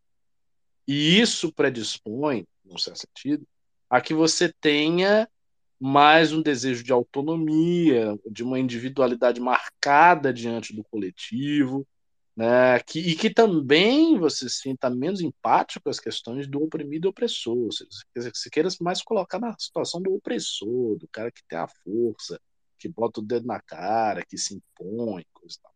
E isso é mais associado à direita, então, eu acho que há essa, essa distinção aí na, na nossa cultura, ela parece assim bem claramente. Então, esse é o primeiro ponto. O segundo ponto que eu queria dizer é está havendo já há muito tempo uma desnaturalização dos padrões estéticos promovida por razões ideológicas. Então, você tem uma galera aí que quer ficar impingindo, quer, quer ficar empurrando as mulheres gordas e coisa e tal, como se fossem né, modelos de estética. Não é, não é. E, e, e, eu acho que isso tem a ver com, com essa, essa cultura física. Então, cabe à direita, por exemplo, reforçar a noção de que existem modelos estéticos, sim. Que essa coisa da estética ela funciona, tem até um modelo, tem uma, uma maneira de, de, de, de, entender a estética. Existe uma, uma harmonia objetiva nas coisas. Então, a sua mulher obesa, tipo a escala, ela não é uma gata, ela é feia. E ponto final. E essa é a realidade. E a terceira coisa que eu ia dizer é, é existe esse, esse modelo estético e existe, como eu disse, há, há uma não uma tentativa, mas deve haver um desejo por harmonizar os aspectos do ser humano, para que nós possamos retomar uma coisa que até o século XIX existia, que o mundo antigo todo conheceu, que é a própria, propriamente a cultura. Ou seja, o cultivo do ser humano. O ser humano da atualidade, ele não é cultivado. Ele nasce, ele entra numa escola que não o cultiva, as escolas são indústrias da estupidez, essa é a verdade. O ensino que se oferece é muito ruim e vicia as pessoas em relação a muitas coisas, inclusive ao próprio conhecimento. As pessoas passam a ter uma atitude instrumental com o conhecimento, que é baseado no fato que ele tem que decorar coisas para as provas e decorar um monte de coisas para o Enem, para o vestibular. Enfim, isso mata a criatividade, mata a curiosidade, é bem ruim. Então, as pessoas não são educadas na escola, as famílias têm um poder muito pequeno de determinar a trajetória dos seus filhos, de educá-los. As influências externas são fortíssimas e as influências externas não são de boa qualidade. Então a gente tem influências externas muito ruins, né? influências né, de artistas drogados, de coaches falsários, de um monte de porcaria, um monte de merda que está aí, que as pessoas ficam absorvendo essa, esse, esse negócio todo. E elas não, não estão sendo cultivadas também por isso. Então, aonde é que elas estão sendo cultivadas? Elas não estão sendo cultivadas por lugar nenhum. Elas estão buscando desesperadamente uma tábua de salvação, às vezes, para se cultivar. Ora, a ideia básica de que se é necessário juntar alma e espírito formação da inteligência, formação do corpo, por si só já oferece um trajeto para a pessoa se autocultivar. Então, acho que a direita tem que estar tá investindo nisso, ela tem que estar tá mostrando: olha, vocês querem se cultivar, você quer ter alguma informação? Olhe para cá, faça isso aqui. E eu acho que nesse caminho a gente tem muito a acrescentar. Maravilha. Muito obrigado, Ricardo. Russo, tá aí? Opa, tô aqui. Perfeito. Vou fazer um, um gancho para você daquilo que o Ricardo falou, daquela noção de opressor e oprimido que eu queria saber o que, que você acha da, da seguinte afirmação. Se para poder ser virtuoso de verdade, você tem que ser forte, né? Você tem que ser capaz de, de dominar o vício, né? Porque se você não não é, se você não é forte em uma relação, você não tem opção, você não tem escolha. Você está agindo de acordo com uh, uma de certa maneira. Agora, se você é forte, se você tem uh, o poder de fazer algo de, de maneira boa ou de uma maneira ruim, e você escolhe deliberadamente agir de uma maneira boa, então você pode ser realmente virtuoso. Você consegue agir uh, dentro daquela prerrogativa, mas a prerrogativa precisa existir a priori, senão, uh, se você não tem a escolha, na verdade, você é só, uh, no caso, né, um, um, oprimido. É que o oprimido pressupõe uma relação tirânica entre os dois, né? Mas se você é só um fraco numa relação, então não existe virtude ali. Só existe alguém te empurrando e você sendo empurrado. É, é uma distinção que o Nietzsche faz né, entre ativos e reativos. O reativo ele simplesmente é empurrado pela, pelas atitudes alheias, atitudes de terceiro. Mas é, em resposta a isso, acho que o Frank Sinatra responde isso muito bem quando ele, ele fala My Way ali. O que é o homem? O que ele tem? Se não ele mesmo, então ele não tem nada. Então, se o homem ele não tem a, a sua própria autossuficiência, a sua própria autonomia para fazer uma coisa boa, uma coisa positiva, ele não tem nada. Né? Se ele não faz por si mesmo, ele só está sendo parte de uma massa que está sendo empurrada para determinado rumo. Né? Agora, eu acho muito interessante vocês tocaram nesse ponto aí da, da academia ser racionalizada, que eu estou vendo o, o Rock 4 aqui, parece que tem uma, uma certa crítica em relação a isso mesmo, porque o, o russo lá, né, o Ivan, Ivan Drago, ele está o tempo todo com várias máquinas medindo cada cada movimento, cada força, cada, cada músculo que ele tem. E do outro lado, o, o Rock está lá fazendo exercícios totalmente conectados com a natureza, né? Empurrando, puxando trenó, quebrando, quebrando árvore, né? Derrubando árvore, quebrando lenha, cortando lenha. Enfim, aqui você vê essa, essa distinção, mas, é, de fato, a academia ela se apresenta como um meio facilitador hoje para quem é, ainda não tem nenhuma perspectiva nesse, nesse sentido. Mas, assim como a academia é racionalizada, ela também não é o nosso objetivo final. É, o nosso objetivo final ele está bem além disso. Na verdade, a, a questão do corpo ela é um pontapé inicial finalmente a, a, cigarra aqui no fundo parou de, de cantar. Não sei se você estava ouvindo aí. Tá, tá, com um pouquinho. Você tá, você tá no fone? Não, tô no meu fone, acho que fica pior ah, ainda. Tá. Então, beleza. Então segue o jogo aí. Mas aqui, já fazer uma propaganda da revista Valete.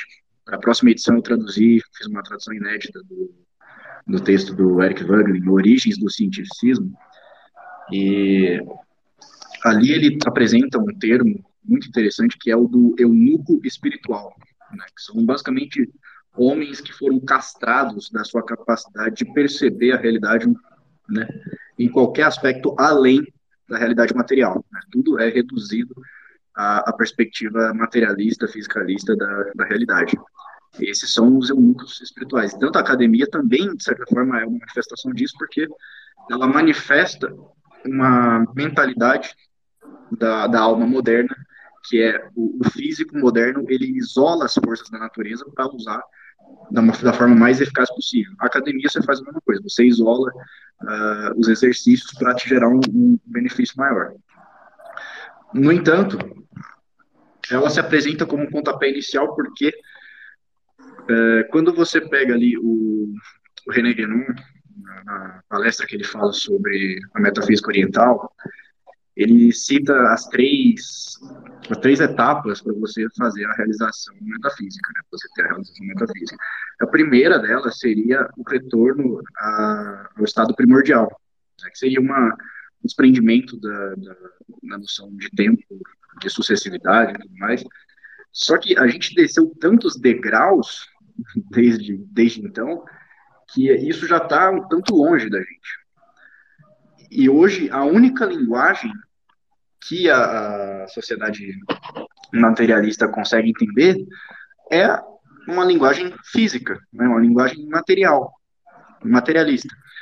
Então, para a gente é um instrumento muito interessante, muito forte, é, trazer essa questão do, do corpo, da atividade, porque se primeiro você tinha o sacrifício por algo maior, né, o sacrifício por algo divino, ou o sacrifício por um bem para a sociedade, depois você mudou o sacrifício por alguma recompensa. Né? Você faz algo para ter uma recompensa. Hoje você só tem a recompensa. Né? Em grande medida, é, em grande parte da população, busca-se somente a recompensa. Então, quando a gente começa a falar da ideia do corpo, de você ter um sacrifício, até mesmo para ganhar alguma coisa, ou para você ter benefícios psicológicos, coisas do tipo, você já começa a andar no caminho contrário. Né? Você dá o pontapé inicial, que é a forma é, mais simples e mais fácil de você tirar o sujeito do caminho que ele está indo para acomodação completa.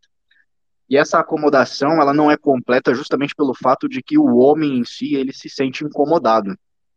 Ele se sente profundamente incomodado com a situação de ociosidade. Por mais que ele goste, por mais que ele deseje aquilo, no fundo ele se sente mal por causa disso e isso se resulta em depressão, isso resulta em, em, em ansiedade e, e, tantos outros problemas.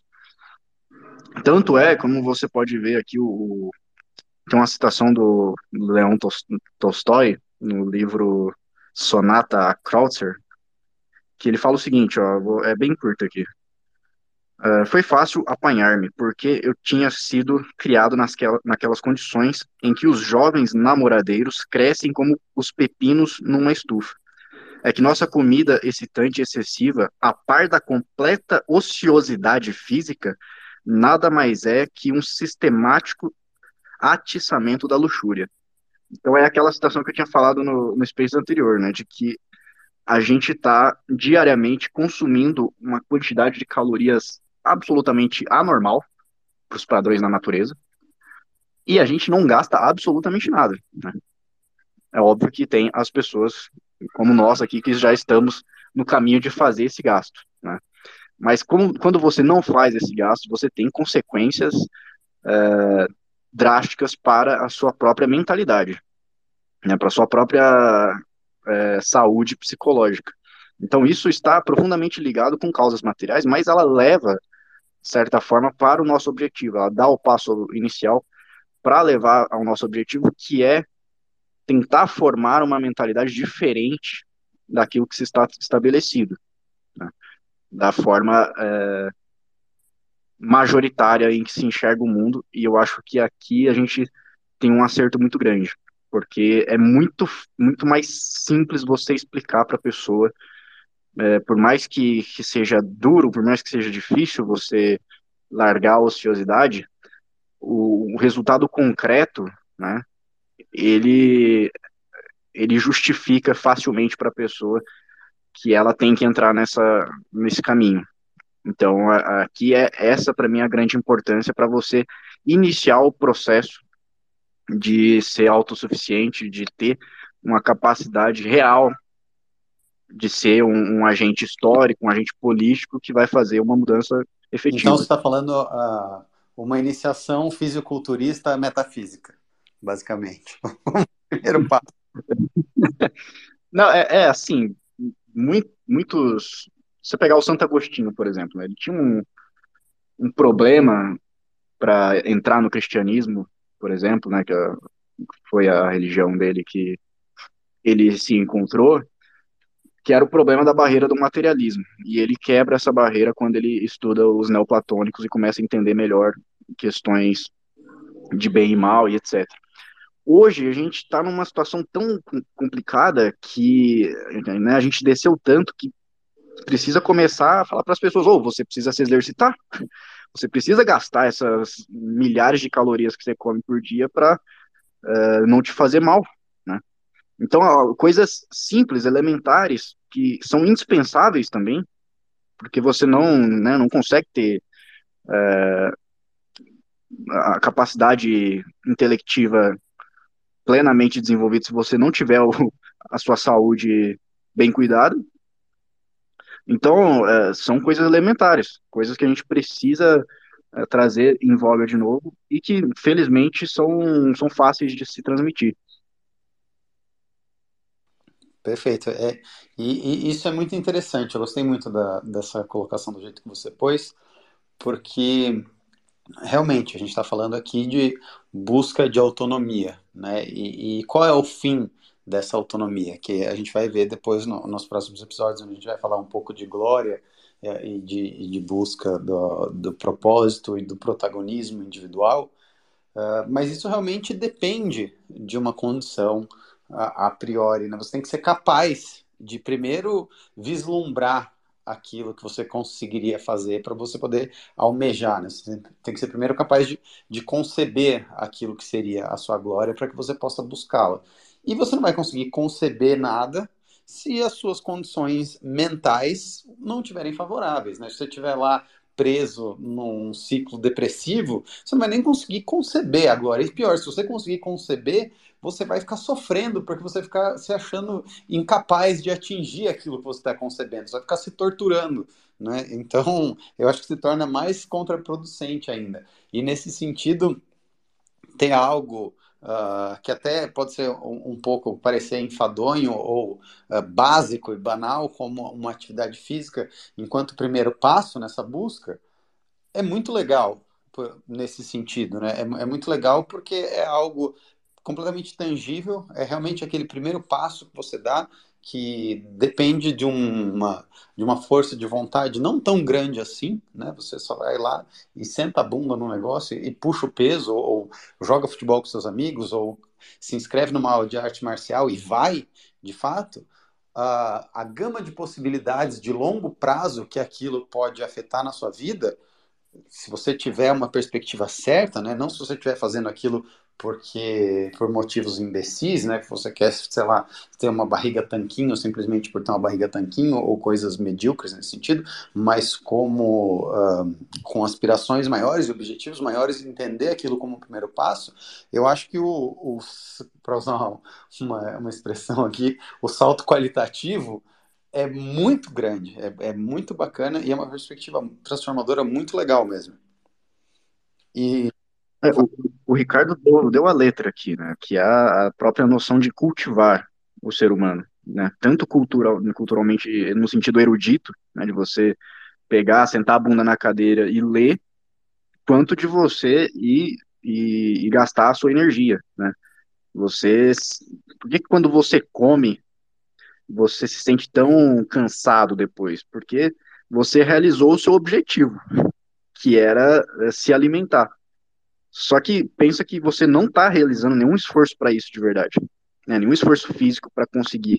Tanto como o, o Brigadeiro estava falando sobre isso, né? Que o nosso corpo ele é extremamente semelhante ao corpo do, do caçador-coletor. Então, se a gente não está fazendo o processo natural, você tem que, no mínimo, substituir ele por alguma coisa. Né? Substituir esse processo por alguma e coisa. Tentar fazer que a substituição seja o mais natural possível dentro das suas limitações. Sim. A própria noção do esporte, ele tem o, aquele gostinho daquele que a gente tinha falado no outro space sobre a, o gostinho da glória, né? O, o Brigadeiro deve saber muito bem disso, de quando é, ele vence um cara num tatame e, né, levanta ali um cinturão. Aquilo é, é uma realização pessoal indescritível, indescritível. Então, isso é buscar essas formas mais naturais também é importante, eu acredito nisso.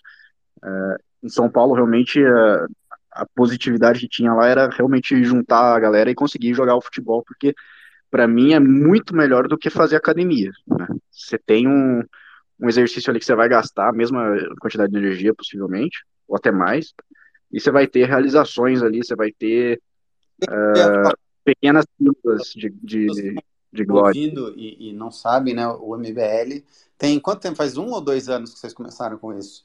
Uh, Eu acho que tá indo para dois anos. É, tá indo para dois anos. Né? Vocês começaram uma, uma dinâmica de jogar futebol com as pessoas do escritório do MBL, né?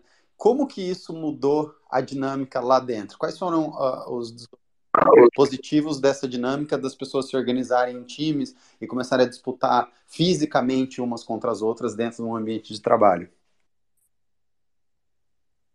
Tá, assim, é, é óbvio que tem a, na, a parte de você meio que levar isso pro, pro escritório também, né? A rivalidade, a competitividade dentro do, do negócio.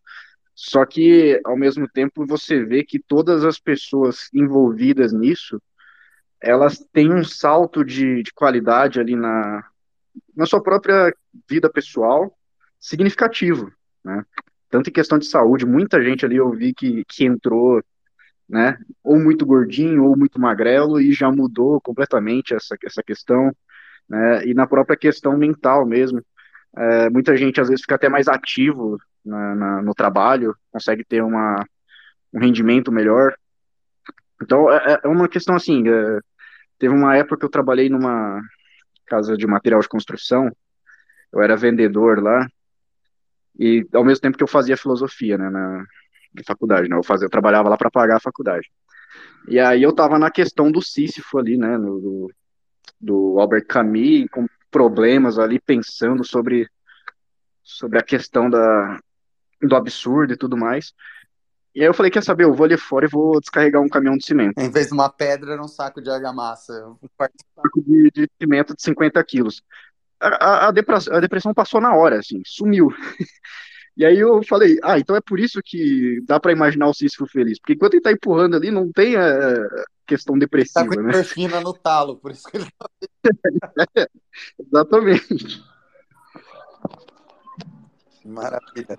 Não, maravilha. Vamos, vamos abrir para pergunta, que eu imagino que hoje vai ter, ter bastante pergunta por causa do tema. O Orlando está aqui com a gente, ele falou que ele estava um pouco cansado, mas ele está aqui apto a responder perguntas também, se alguém quiser fazer alguma pergunta para ele. E eu vou, vou começar a abrir o microfone. Temos dois Paulos aqui. Vamos abrir os microfones dos Paulos. E quem tiver mais pergunta também pode ir mandando request para a gente, que a gente tem 20 minutos para responder. Uh, João, vamos lá, vamos lá. Um, dois, um, dois, dou-lhe uma. Uh, João Garcia teve um erro aqui. Acho que você tem que sair e entrar de novo, João. Ah, não, João pode falar agora. Vamos ver. Natan. Espera. Conforme for abrindo o microfone, podem fazendo as perguntas, gente. Aí a gente já vai dando uma, uma dinâmica maior. Ele demora um pouquinho. Mas a gente sempre tem esse problema aqui técnico. Eu acho que eu tenho que começar a abrir o microfone da galera um pouco antes. O Paulo, que já aceitou. Vamos lá, vamos lá. Um, dois. Alguém aí? Pronto para falar? Bom, vocês estão aparecendo como speaker aqui para mim. É só abrir o microfone e falar. Natan, Paulo.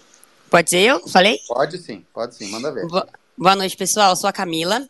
Eu trabalho com academia, tenho uma academia de crossfit. E eu ia abordar um tema que, inclusive, era para o Brigadeiro, mas o professor Ricardo que abordou. É, eu tenho alguns contatos que estão, de personagens, que estão crescendo com a intitulação profissional de educação física de esquerda. E eles apoiam um treino fofo, e eles colocam toda a galera, principalmente do crossfit, que é um treino mais pesado, sempre como bolsonaristas, nem a direita. A galera da Marol. É real, é real. E, e, e o, Nossa, e o pior é que. Eu acho que eu tô falando alto, né? E o pior é que eu falei, bom, vou abrir os comentários, isso vai estar tá, isso escrachado. Não, todo mundo parabenizando, falando que o ambiente de academia é tudo de direita mesmo, tudo pessoal bolsonarista, que não sei o quê. E eu fiquei assim, embasbacada e queria saber o quanto isso é promissor ou não, porque eu acho que a única área que eles não pegam é isso, né? E eu queria saber o quanto isso é promissor, ou espero que não, assim. Eu, eu ó, vou dar um palpite de leigo aqui, tá? Um chute. Eu acho que é promissor, tipo aquelas academias, sabe que você paga o plano semestral e só vai na primeira semana? Zero. É pro treinador, pro cara que tá vendo o serviço que as pessoas vão comprar e não, e não vão entregar, eu acho muito promissor. Agora, para o ganho de qualidade né, de, de saúde e de perspectiva de autonomia do cara que vai para uma academia para treinar fofo, aí eu acho que você está fazendo um negócio um pouco errado, as premissas estão um pouco erradas. Não, assim, isso é isso é uma coisa assim surreal, cara. Se, se você não tivesse contando aí, se você não fosse da área e estivesse dando depoimento, eu diria que isso é loucura, porque imagina você criar um treino que é ruim de propósito. Eu vou fazer um treino aqui que é fraco. Porque treinar forte é coisa de bolsonarista. Pelo amor de Deus, essa galera é completamente estúpida, completamente louca. Assim, eu fico feliz que a esquerda fique cada vez mais louca. Eu acho que a loucura da esquerda faz com que essas pessoas fiquem no seu próprio mundo de fantasia. Eu não acho que vai arrastar toda a sociedade, acho que tá longe disso. Mas, assim, muito bizarro, cara. Muito bizarro fazer uma coisa dessa. E não, não vai ser promissor. Isso aí é um modismo, um modismo idiota. Eu não acho que vai pegar.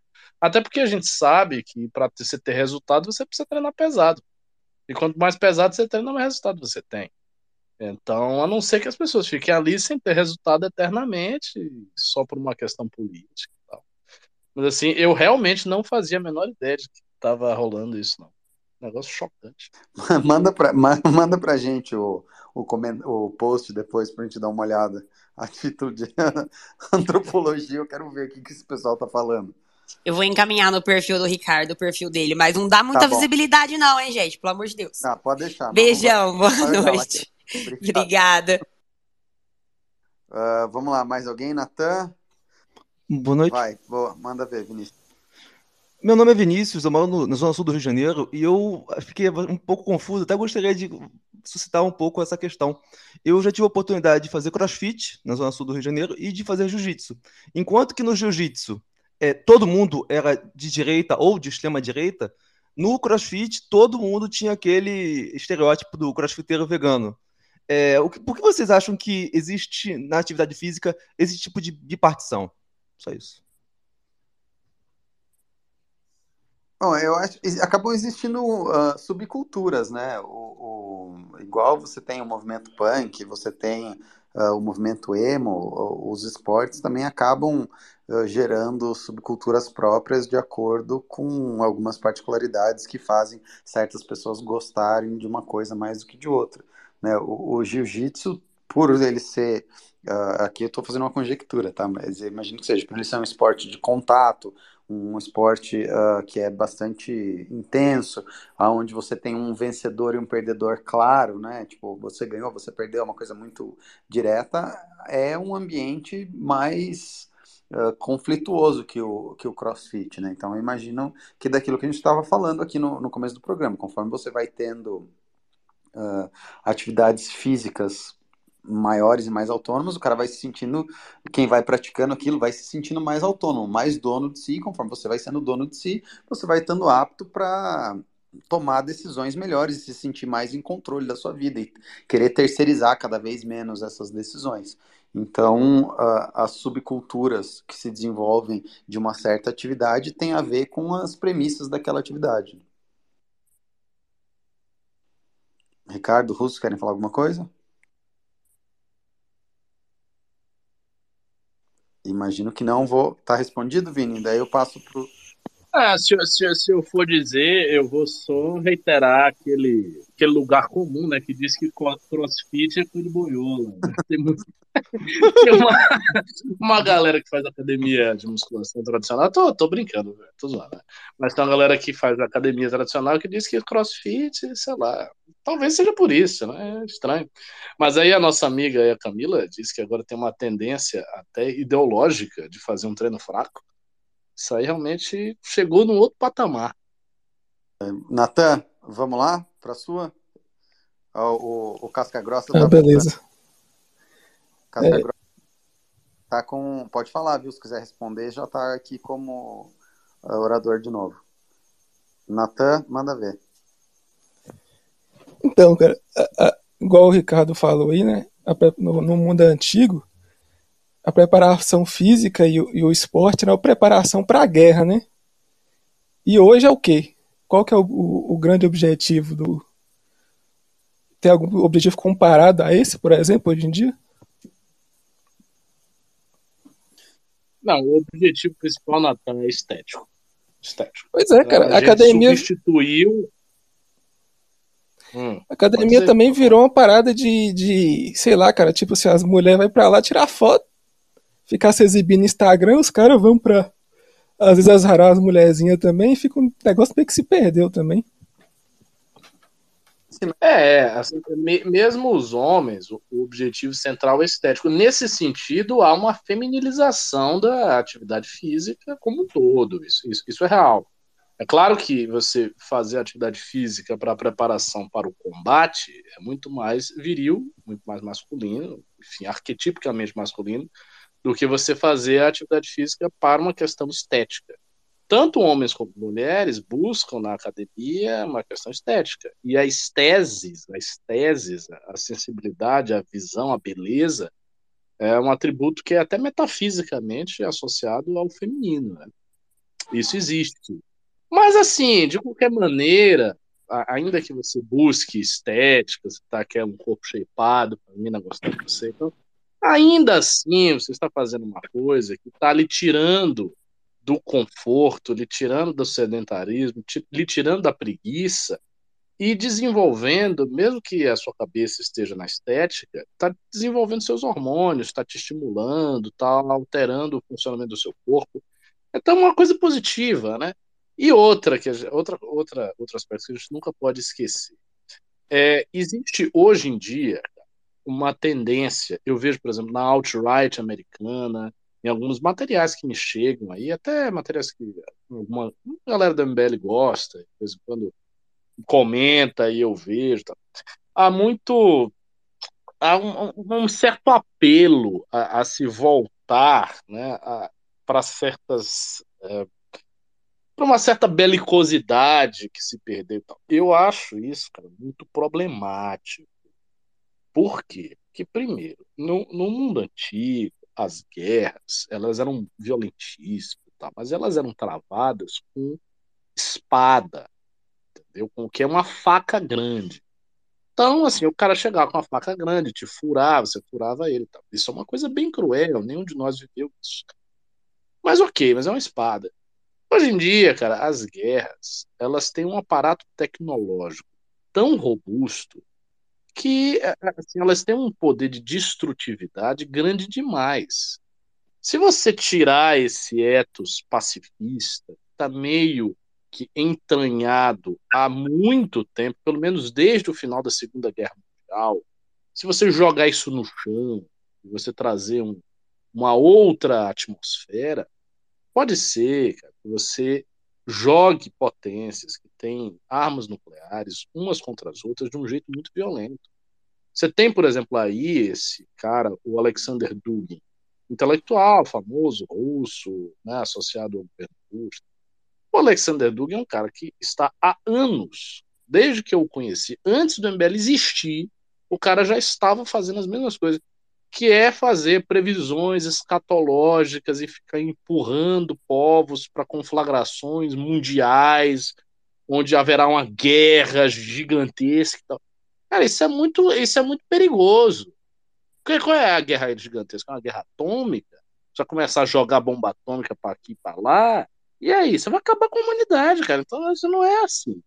Não dá para enfiar a belicosidade dos tempos de Roma num mundo que tem mais de 10 mil ogivas nucleares. Calma lá. Nós estamos em condições onde a belicosidade dos povos antigos, se fosse aplicado psicologicamente ao contexto tecnológico do armamento atual, significaria a destruição da humanidade. Entendeu? Então, assim, é um caminho que não dá para chegar. De forma que, com todos os problemas aí associados à perda de certos etos, é uma opção ainda mais prudente do que abrir a porteira para coisas que você não sabe o que, que o que, que vai rolar, entendeu? fizeram isso na Primeira Guerra Mundial. As pessoas que foram na Primeira Guerra Mundial, existem vários registros sobre isso. Elas foram para a guerra felizes. Elas queriam ir para a guerra porque elas queriam se sentir bem, porque elas achavam que ia ser uma coisa heróica. Voltou todo mundo traumatizado, com vários problemas na cabeça. E depois teve e teve no meio a Revolução de 17 e depois a Segunda Guerra Mundial. E não tinha bomba nuclear. Entendeu? Tinha arma química no máximo. Então, assim, a, a nossa situação é outra. tem que se, tudo isso aí tem que ser visto com muito cuidado.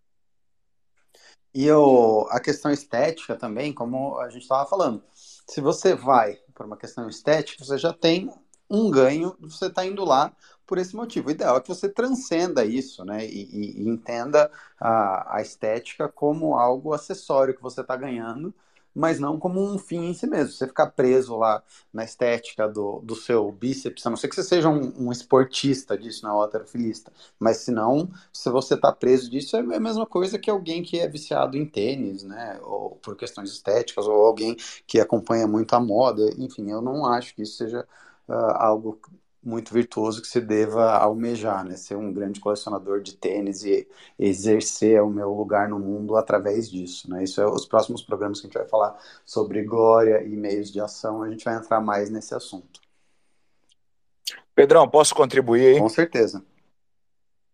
É, eu acredito que, que, que devam, devamos é, analisar duas questões. A primeira é é, a questão dos benefícios imediatos que você vai ter ah, em relação à sua saúde e em relação à sua autoestima. E uma vez que você melhora a sua autoestima, você passa a se relacionar com todos que estão à sua volta de uma forma bem melhor e você sai desse desse dessa desse isolamento, dessa solidão que as pessoas vivem hoje e que trazem diversos e que traz diversas mazelas para gente, né? O ser humano ele ele é um indivíduo grupal, ele foi feito para. A nossa natureza é de viver em grupos. E as pessoas estão cada vez mais isoladas e mais incapazes de, de relacionarem-se com as outras. E a outra questão é de você estar fisicamente preparado.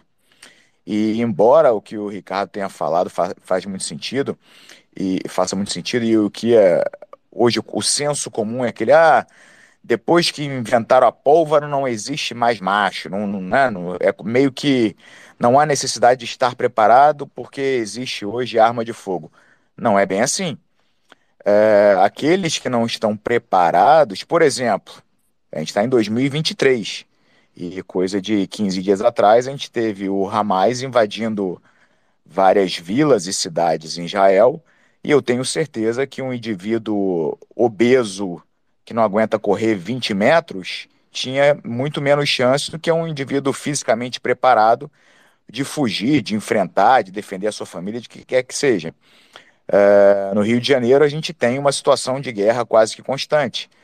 É, você tem é, é verdadeiros arrastões na, nas praias da Zona Sul, porra, quase todo final de semana. E, novamente, o indivíduo que não consegue pegar o seu filho no colo e correr 50 metros tem uma chance muito menor de sucesso frente a uma situação dessa é, do que um indivíduo que consegue pegar seu filho e sair correndo, ou ir para a água, ou o que quer que seja. É, você estar preparado com os reflexos em dia, com a sua capacidade física em dia, melhora as suas chances frente a acontecimentos que, embora possa, possam ter chances remotas de acontecer, as chances não são nulas. Então, tudo que a gente pode fazer na nossa vida é aumentar as nossas chances. É só isso que a gente pode fazer.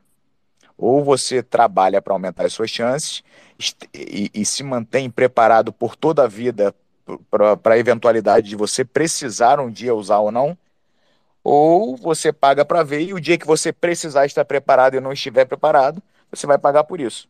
Então, fica a reflexão é, para o pessoal que trabalha esse dualismo de ou, ou, ou eu vou estudar ou eu vou trabalhar o corpo, eu acredito que se o Hamas estiver invadindo a tua cidade, o teu bairro, ou o PCC, ou o Comando Vermelho, ou o que quer que seja, não vai adiantar você recitar uma obra de Shakespeare.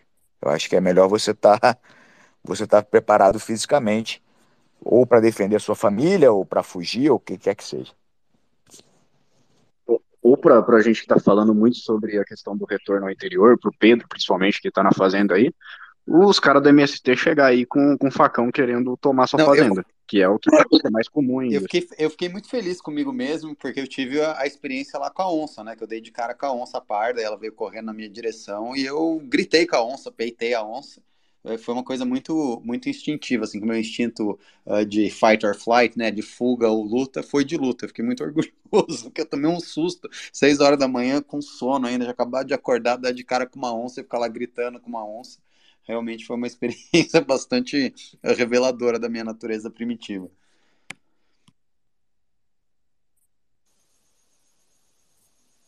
Mas enfim, é isso, Natan, tá respondido?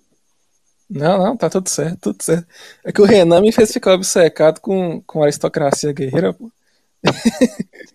Mas existe, existe, uma, existe uma virtude na aristocracia guerreira que é isso, que, o, que a gente estava falando, que o Casca Grossa falou aqui, né, o Brigadeiro falou, que é o fato de você estar tá preparado. Que foi a pergunta que eu, eu fiz para o Russo lá primeiro. Você só consegue ser uh, virtuoso se você tem uma escolha.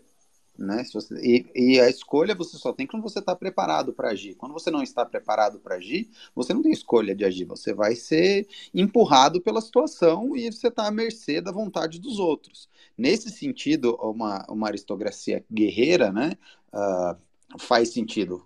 Se alguém vier e for te ameaçar, você está preparado para reagir de uma determinada maneira. Você pode escolher reagir dessa determinada maneira ou não frente à situação, né? Falar, pô, é melhor eu fazer isso agora ou não é melhor eu fazer isso agora? É o mais prudente ou não é o mais prudente? Mas você tem opção, você tem escolha. É, quando você não está preparado, quando você não, não se cuida, né, não, não treina e não faz as coisas, você é vítima. Você simplesmente é vítima, né? E aí não existe eu, eu não sou da, da visão, e isso é uma visão muito de direita, que eu acho que a gente deva cultivar e deva cultivar dentro do movimento. Não existe virtude nenhuma em ser vítima de alguém. Né? Eu, eu não vejo dessa maneira. Acho que o Ricardo, o Russo, o Orlando, o, o Brigadeiro aqui também vem isso. Tipo, não, não é virtuoso você ser vítima de alguém. É uma, é uma circunstância, acontece. Né? Pô, fui vítima, me fudi, aconteceu alguma coisa. Ah, mas não existe virtude em ser vítima. Não, é uma, é uma consequência, uma contingência, um acidente que acontece. Tá certo? Bom, gente, vamos uh, partir para o encerramento, que já deu oito horas aqui. A gente precisa terminar mais ou menos próximo de duas horas para poder ir para o Spotify o conteúdo, senão uh, eles não deixam. Uh, convidados, se vocês quiserem falar mais alguma coisa, fazer um encerramento, deixo aqui aberto para vocês. Dou-lhe uma, dou-lhe duas.